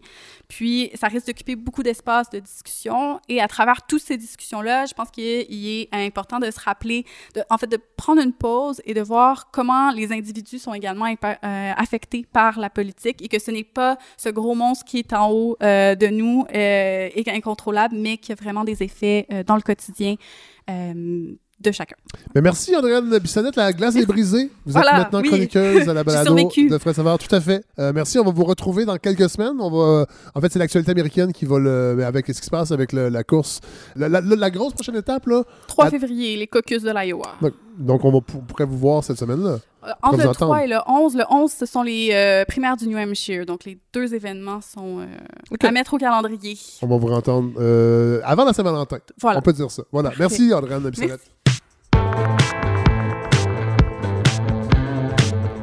Alors, Godfrey Lorando, ça doit faire trois heures qu'on vous a pas entendu. Vous Ah, je- fatigué, qu'est-ce qui se passe? Ben, c'est parce que je. Grosse semaine? Grosse semaine, oui. Oui, c'est la rentrée, puis, euh, puis tout ça. La rentrée, la sortie. Et oui, mais euh, j'ai eu le plaisir de me replonger dans ce beau travail, Fred, que Oui. vous me lancez chaque semaine, de vous, euh, de vous faire un peu une revue de l'actualité, mais à travers ma lunette, c'est-à-dire des trucs qui peuvent peut-être passer à côté de, de- du radar, mais c'est toujours un peu... euh, Il y a toujours quelque chose à expliquer. Oui. Et c'est là que moi, je, je prends mon pied. Et j'avais en- vraiment envie de rapidement vous reparler de la fonderie Horn Oui. à- Rouen-Noranda. Ils, ils- ils avaient... le ministre Carman avait demandé... euh, en tapant sur la Vous table. m'aviez parlé d'ailleurs, euh, au mois d'octobre, je pense. en fait, il euh, avait novembre. dit tout est sur la table, Oui. tout est possible, y compris la fermeture de l'usine de Rouen, qui embauche euh, 600 personnes. Donc, dans une petite ville, c'est très important. Et euh, il avait demandé un, un plan d'action à la compagnie Glencore, donc propriétaire de la fonderie, pour réduire les émanations d'arsenic là-bas qui touchent les gens qui habitent autour. Ben oui. Alors, je, je saute les détails puisque ce qui est important là-dedans, c'est ce que j'ai découvert cette fois-ci que je ne savais pas. Euh, le pourcentage d'arsenic dans l'air, la pollution là-bas est très fluctuante, mais il y a des moments où euh, ça atteint parfois euh, 1000 nanogrammes par mètre cube, c'est-à-dire des quantités absolument toxiques et euh, qui peuvent avoir des effets su- sur les gens qui habitent là. Euh, la grande question, c'est d'où vient cet arsenic-là? Et pourquoi ça a monté? Parce que finalement, la ce qu'on a remarqué en mesurant, c'est que les, con- les concentrations d'arsenic ont monté. Et moi, j'avais l'impression que c'était parce qu'on intègre. Il n'y a plus de mines de cuivre autour là-bas en Abitibi. Ouais. Il n'y en a plus. Et donc, on se sert de composés euh, co- complexes. Il y en a deux sortes. Il y en a, de la, il y en a du, du bon, qui est propre, qui est relativement pur. Et il y en a un autre qui est plus scrap. Et aussi, il y a des produits du recyclage. Donc, on parle de l'économie circulaire de plus en plus. Il y a beaucoup de cuivre qui est recyclé comme ça. Tout ce qui est iPhone, euh, téléphone, euh, ordinateur, il y en a une partie qui prend la route de Rouen-Noranda. Et je trouvais ça très intéressant, mais j'avais lu en filigrane que avec la montée du recyclage dans la production du cuivre, l'arsenic avait monté en même temps. Et je me dis, ce serait logique que, dans le recyclage, il y ait de la pollution, mais en fait, c'est faux. C'est faux. L'arsenic vient d'un problème mondial qui est que les sources de cuivre de qualité sont en train de se tarir partout dans le monde. Et en fait, euh, voilà, j'en vois un qui sourit au bout de la table. On en a parlé Ça, tantôt. ça devient de plus en plus voilà. et euh, donc, il y a deux sortes de, de- de- de- de concentrés qu'on utilise et il y en a un qui est vraiment dégueulasse. Et on se rend compte que c'est une minorité de fournisseurs, finalement, à Rouen-Noranda qui fournissent du cuivre de vraiment basse qualité et que c'est seulement lorsque ce cuivre-là est traité que la pollution monte en flèche. Et donc, Ah. si on était capable d'aller réduire ces fournisseurs-là, de réduire l'apport, la consommation de cette usine-là de, des composés complexes, ben, on aurait un problème de régler. Fait que tout va bien, Mais finalement. même, non, parce qu'on peut pas, Fred. Euh, le problème, c'est mondial. Même la Chine a spoté ce problème-là et a imposé à, à ses usines qui font de, de la métallurgie certaines limites de, euh, de- de toxicité de ce qui rentre à l'usine. Ouais. Dans le fond, ça donne rien de mettre des fils sur les cheminées, puis de mettre des couverts, euh, d'enlever euh, un pied de terre Ouais, sur ouais. les terrains autour si le problème vient de la source. Eh bien, un pays comme la Chine a allumé et a mis des normes. Et au Canada, au Québec, est-ce qu'il y a des normes là-dessus? Il y en a aucune. Et la découverte que j'ai faite, et c'est là, de hein? ça dont je voulais vous parler, c'est qu'il y a seulement cinq fonderies au monde qui acceptent le- les, comp- le- les- les- les composés De boîte. de boîtes et on en a une. Ben voyons! Eh oui. Et, pour- Wow. et pourquoi c'est comme ça. Pourquoi c'est comme ça, Fred? Parce, Parce que... que la fonderie Horn est loin. Et elle est loin des grands centres. Et que si on se mettait à mettre des conditions, eh bien, on ferait moins d'argent et ça serait terminé, on n'en parlerait plus. Et ça, je ne le savais pas. Ben, c'est intéressant, ça, Godefroy Lando. Et donc, c'est c'est pas vraiment une bonne nouvelle parce Non. que finalement, on peut rajouter toutes sortes qu'on. Parce que le plan d'action que la fonderie a fourni est très vague. Finalement, ce qu'on dit, c'est qu'on va verdir la zone autour de l'usine pour éloigner les gens qui, qui approchent en faisant un stationnement. Ah! Donc, ben, c'est de l'asphalte vert? oui, cette fameuse asphalte, asphalte verte. Et on va enlever un pied de terre sur les terrains trop contaminés. Moi, ça me fait, ça me fait rêver. Euh, vous avez- On vous- salue vous nos avez- amis de Rouen-Noranda. Ouais, vraiment, mais je, voulais en parler parce que le, le plan est sorti, euh, Mathieu, je vois réagir, mais le plan, est sorti, le plan d'action est sorti le 16 décembre. Ah! Donc, personne n'en a parlé. Et le ministre Calment, tout le monde l'a vu réagir. Ca- calmant? C'est un C'est calmant. carrément. Mais c'est Calment, c'est ça. Ouais. Non, Euh, mais il, il- il était calmant. il était Oui. très calme Ouais. et il nous a rassuré. Il nous a dit la santé de la population avant tout. Ça, tout le monde l'a vu, ça a fait le tour. Par contre, le plan d'action avec ses, ses semi-mesures, ça, personne ne l'a vu passer. Ouais. Salut, ouais! ça donne froid dans le dos. Oui. Hein? Bon, sur une note Ça un peu... gotte froid dans le dos. sur- Euh, tu couperas ça, Larry. euh, C'est pas drôle. hein? oh là là. Ça donne froid dans le dos, Fred, mais euh, sur une note un peu plus torride, avez-vous vu 37-2 le matin, vous? Ben oui. Hein? Ben oui, vous ben rappelez-vous oui. de la scène de la terrasse au début? Euh, je me rends. Je me Ouais, rends- ouais, C'était c'était avec Béatrice Oui. Dalle. C'est un film de Je me Jean-Jacques rappelle avec plusieurs scènes. Benex. là. Oui, mais Oui. la scène de la terrasse du début est assez torride. Je garde de- d'excellents souvenirs vus à la bonne époque. Oui. Et euh, ça se termine par un oreiller dans la face pour en finir. Donc, Ah. c'est un- ça, va final. bien et ça va moins bien. Mais est-ce que vous savez à quoi Mais C'est faisait une autre époque. Hein? à quoi Ben, faisait c'est- C'est référence- les années 80, c'est une autre époque. Ouais. Ah, c'est ça. il y a- Ce sont il y a- des gens consentants, par contre, sauf pour l'oreiller dans la face Oui, euh, voilà. à la fin. Euh, vous savez à, quoi- faisait référence le 37.2? Ben oui, la température du corps. C'est c'est petit peu plus pointu. C'est la température d'une femme enceinte au matin. Pas vrai? Oui, c'est ce que Ah, j'ai lu euh, là-dessus. Mais l'important là-dedans, c'est qu'en fait, pour nous, 37 degrés, ça reste la température du corps Ouais. euh, normale. Et euh, ben voilà. euh, en CPE, c'est quelque chose qui me touche énormement Oui, parce que c'est le seul critère objectif qu'on a pour mesurer la santé des enfants. On peut Et- dire, ouais, et- il, et est un les peu, renvoyer à la maison. il est un peu pâle, il, ne suit pas bien les activités, mais quand l'enfant fait de la fièvre, ben, on peut lui donner un médicament qui est l'acétaminophène, Oui. mais on prend la température et si on a un enfant qui, qui aurait par exemple mal aux dents, on n'a pas le droit de lui donner de l'acétaminophène pour de la douleur. Ah. C'est interdit. On a un protocole uniquement pour la fièvre, c'est comme ça. Et donc, c'est extrêmement important, ce 37 degrés-là. Est-ce qu'on le prend bon, dans à l'aisselle, dans le rectum ou dans Ouais. la bouche? C'est un détail, mais on a des références. Euh, c'est un détail pas pour l'enfant, c'est vrai. Mais Ouais. non, mais euh, donc 37 degrés, c'est Ouais. une, limite très importante dans le quotidien d'un CPE comme celui où je travaille. Et là, euh, tranche de vie, moi, c'est. euh, moi, la- l'argument chez nous, c'était si tu fais de la fièvre, tu peux rester à la maison. Et moi, de toute ma vie, je pense que j'ai fait de la fièvre une fois. Ah oui? Et j'ai jamais eu d'explication. Je fais pas de fièvre. Je me sens scrap complètement. Mais mes parents disaient Ah ouais, à l'école, le Ah gars, tu fais pas de fièvre. Et là, le devoir, cette fin de semaine, vous l'avez sûrement vu passer, a- nous a appris que cette température de référence n'était pas la bonne. Ah, Et il y a- ce, depuis il n'y a rien qui tient. il n'y a Ouais, plus rien qui tient. fini. Même la science euh, nous lâche. Euh, beaucoup de réactions sur les réseaux sociaux. où Les gens disaient Oui, je le savais, moi, que ma température corporelle était beaucoup plus élevée ou beaucoup plus basse que 37, 37 degrés. Euh, mais bon, euh, c'est- un article qui a fait réagir les gens beaucoup. Mais euh, est-ce que vous savez d'où venait ce fameux 37 degrés? Non. Eh bien, c'est un Allemand du nom de Karl Reinhold August Wunderlich. Ah! Ah! Ce n'est pas Klaus Wanderlich. C'est pas lui. Non, c'est pas celui qui jouait de l'orgue dans votre salon à l'époque, dans les belles années de- du vinyle. Euh, par contre, c'était un, un Allemand qui, en, 19 en 1851, a mesuré la température de 25 000 personnes et a choisi d'établir une moyenne Eh euh, ben, mesurée à 96, euh, po- 98,6 degrés Fahrenheit ou 37 degrés Celsius. Ça paraît très fiable et scientifique. Moi, j'ai vu, euh, j'ai écouté un podcast en 2016, un autre Free Economics Radio que j'ai beaucoup écouté, et on racontait qu'un chercheur, Philippe Makoviak, Philippe Makoviak, avait réussi à mettre la main sur le vrai thermomètre de euh, Wunderlich. Et en fait, s'est rendu compte que c'était un outil pas mal bâtard, Ah beaucoup ouais. trop long. pas, pas précis. Euh, pas précis. Et il avait décidé de refaire, lui, un test et s'était rendu compte que finalement, la température du corps n'était pas celle-là. Ben et que lui avait dit, ben, on, on s'appuie, un truc, si on se fie sur un truc si simple de prendre la température et qu'on on donne du Tylenol pendant, euh, pendant presque 100 ans à des générations d'enfants, euh, Et finalement, c'est- d'adultes. eh, imaginez-vous toutes les autres affaires sur lesquelles on est à côté Eh de nos boy. affaires. Et donc, ça fait Moi, je trouve que ça, ça met un bémol sur Le la, la fiabilité de la science. Ouais, la science, la science, laissez-moi en douter. Euh, dans le devoir, c'est pas Sont-tu lousses de même pour les vaccins? Je sais pas. On parlait pas de ça dans le devoir, par contre, Fred. On parlait de, de recherches plus récentes que celle de Makoviak. Euh, on, on disait simplement qu'on s'était rendu compte non seulement que la température qui avait été mesurée comme la température moyenne en 1851 euh, était fausse, mais que les humains, ils ont, eux autres, ils ont revisité 600 000 prises de température faites à trois époques différentes de 1860, donc à peu près à la même époque que, que, que Wunderlich.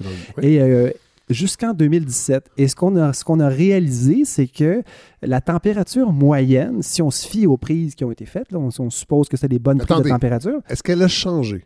La température des humains a baissé, Fred, de 0.03 degrés Celsius par décennie. Ah! En, tant que, en tant que communauté, les humains, notre température a baissé. Et ça veut dire quoi? Est-ce- Qu'est-ce- qu'on peut en déduire? Ce qu'on peut en déduire, c'est. En fait, la grande question, c'est comment ça? Oui. Pourquoi est-ce qu'on. on- La réponse, Fred, c'est qu'on a arrêté de se battre. On a arrêté de se battre contre le froid. Nos Oui. maisons sont chauffées. Oui. On a arrêté d'être en mode inflammatoire sans arrêt parce qu'on avait des maladies des gencives ou euh, la tuberculose, des Ben oui. choses comme ça. Et donc, euh, beaucoup moins d'infections chroniques et vraiment une meilleure isolation des maisons Donc, au la, fil des la années. science fonctionne. Ben, c'est- déroutant. Mais ce qu'il faut, je pense qu'il faut garder un certain, un certain scepticisme toujours quand on, on se fait vendre quelque chose, mais on, on déboulonne vraiment une, une référence importante en médecine. Donc, il y a des enfants qui ont fait de la fièvre, qui auraient dû avoir du Tylenol, mais qui n'en ont pas eu parce qu'on n'a pas réalisé que, d'une part, le 98 degrés au départ avait été mal mesuré, mais qu'en plus, la température des humains au fil des ans a baissé. Moi, ça me, ça me fascine vraiment. Là, je me pose des questions maintenant. Si on sait ça, si on est rendu à l'écrire dans le journal, c'est parce que c'est pas mal acquis. Oui. Euh, ce serait, na- ce serait n'importe quel autre journal, je dirais pas ça, mais puisque c'est le devoir, avec Mathieu écrit dedans, quoi qu'il est écrit dans la presse Ouais, aussi. c'est ça. Ouais, c'est ça. Ça, ça Ouais, ça- annule. ça tout. Euh, on donne du, du Tylenol aux enfants qui font plus de 37 degrés Celsius en se basant sur une norme qui n'est plus validée par la science. Combien de temps ça va prendre avant que sur mon pot de Tylenol au, au CPA, ce soit écrit la nouvelle température, C'est vrai. 36,6 degrés? Je me pose la question. Et autre chose, et je vais finir là-dessus, les humains refroidissent tranquillement alors que le monde dans lequel ils vivent, lui, se réchauffe tranquillement. J'ai peur qu'on finisse éventuellement par ne plus être compatibles. Ah, wow! C'est une belle finale, ça, Godefroy. Boum! Boum! Et on réfléchit. Et allez prendre votre température sur le champ. On va prendre notre température. Choisissez on aura bien votre toute la moyen. semaine. Oui, et votre endroit également. Euh, ben merci Godefroy. Merci à tout le monde pour cette, euh, ce- cet épisode régulier. Il y a des gens qui sont contents à la maison. Merci Mathieu Bellil. Merci euh, Yves-Marie Abraham. J'espère que les gens vont se garocher pour euh, lire votre livre. Euh, on, va faire- on va travailler là-dessus pour qu'il y ait une croissance des ventes de votre livre sur la décroissance. Euh, Andréane Bissonnette, merci d'être venu nous euh, parler de votre expérience aussi. C'était- c'était- on n'était était pas seulement dans la théorie, vous avez vécu à El Paso. C'est intéressant d'avoir euh, ce, un compte rendu de ce que vous avez vécu. Maintenant, il y a un site internet pour cette balado, c'est lefredsavard.com. Vous avez tous les, les épisodes. Vous avez un onglet pour donner. Il y a des gens qui le font depuis euh, qu'on l'a annoncé. Pas assez à mon avis, mais il faut le faire plus. Mais euh, les gens qui veulent donner via PayPal, qui sont habitués, qui ont un compte PayPal, vous pouvez le faire euh, don unique ou don euh, récurrent par mois, des montants qui sont laissés à votre discrétion. Là, il y a des gens qui m'ont écrit, je le sais, il y a des petites fautes dans les textes. Je vais aller corriger ça cette semaine. C'est juste que je suis encore un peu dans le temps des fêtes. J'ai même pas défait mon sapin, alors on va se. Mais tout ça va être, va être réglé bientôt. Les donateurs de la ruche, je devais vous écrire. Je vais vous écrire aussi parce qu'il y a des contreparties qui avaient été promis. Ils vont être faites, entre autres. Les gens qui donnaient 500 dollars pouvaient avoir un chauffeur de jour avec moi. Ça va se faire, ne vous inquiétez pas. Il y a des gens qui vont venir ici également assister à l'enregistrement parce que c'était une des contreparties.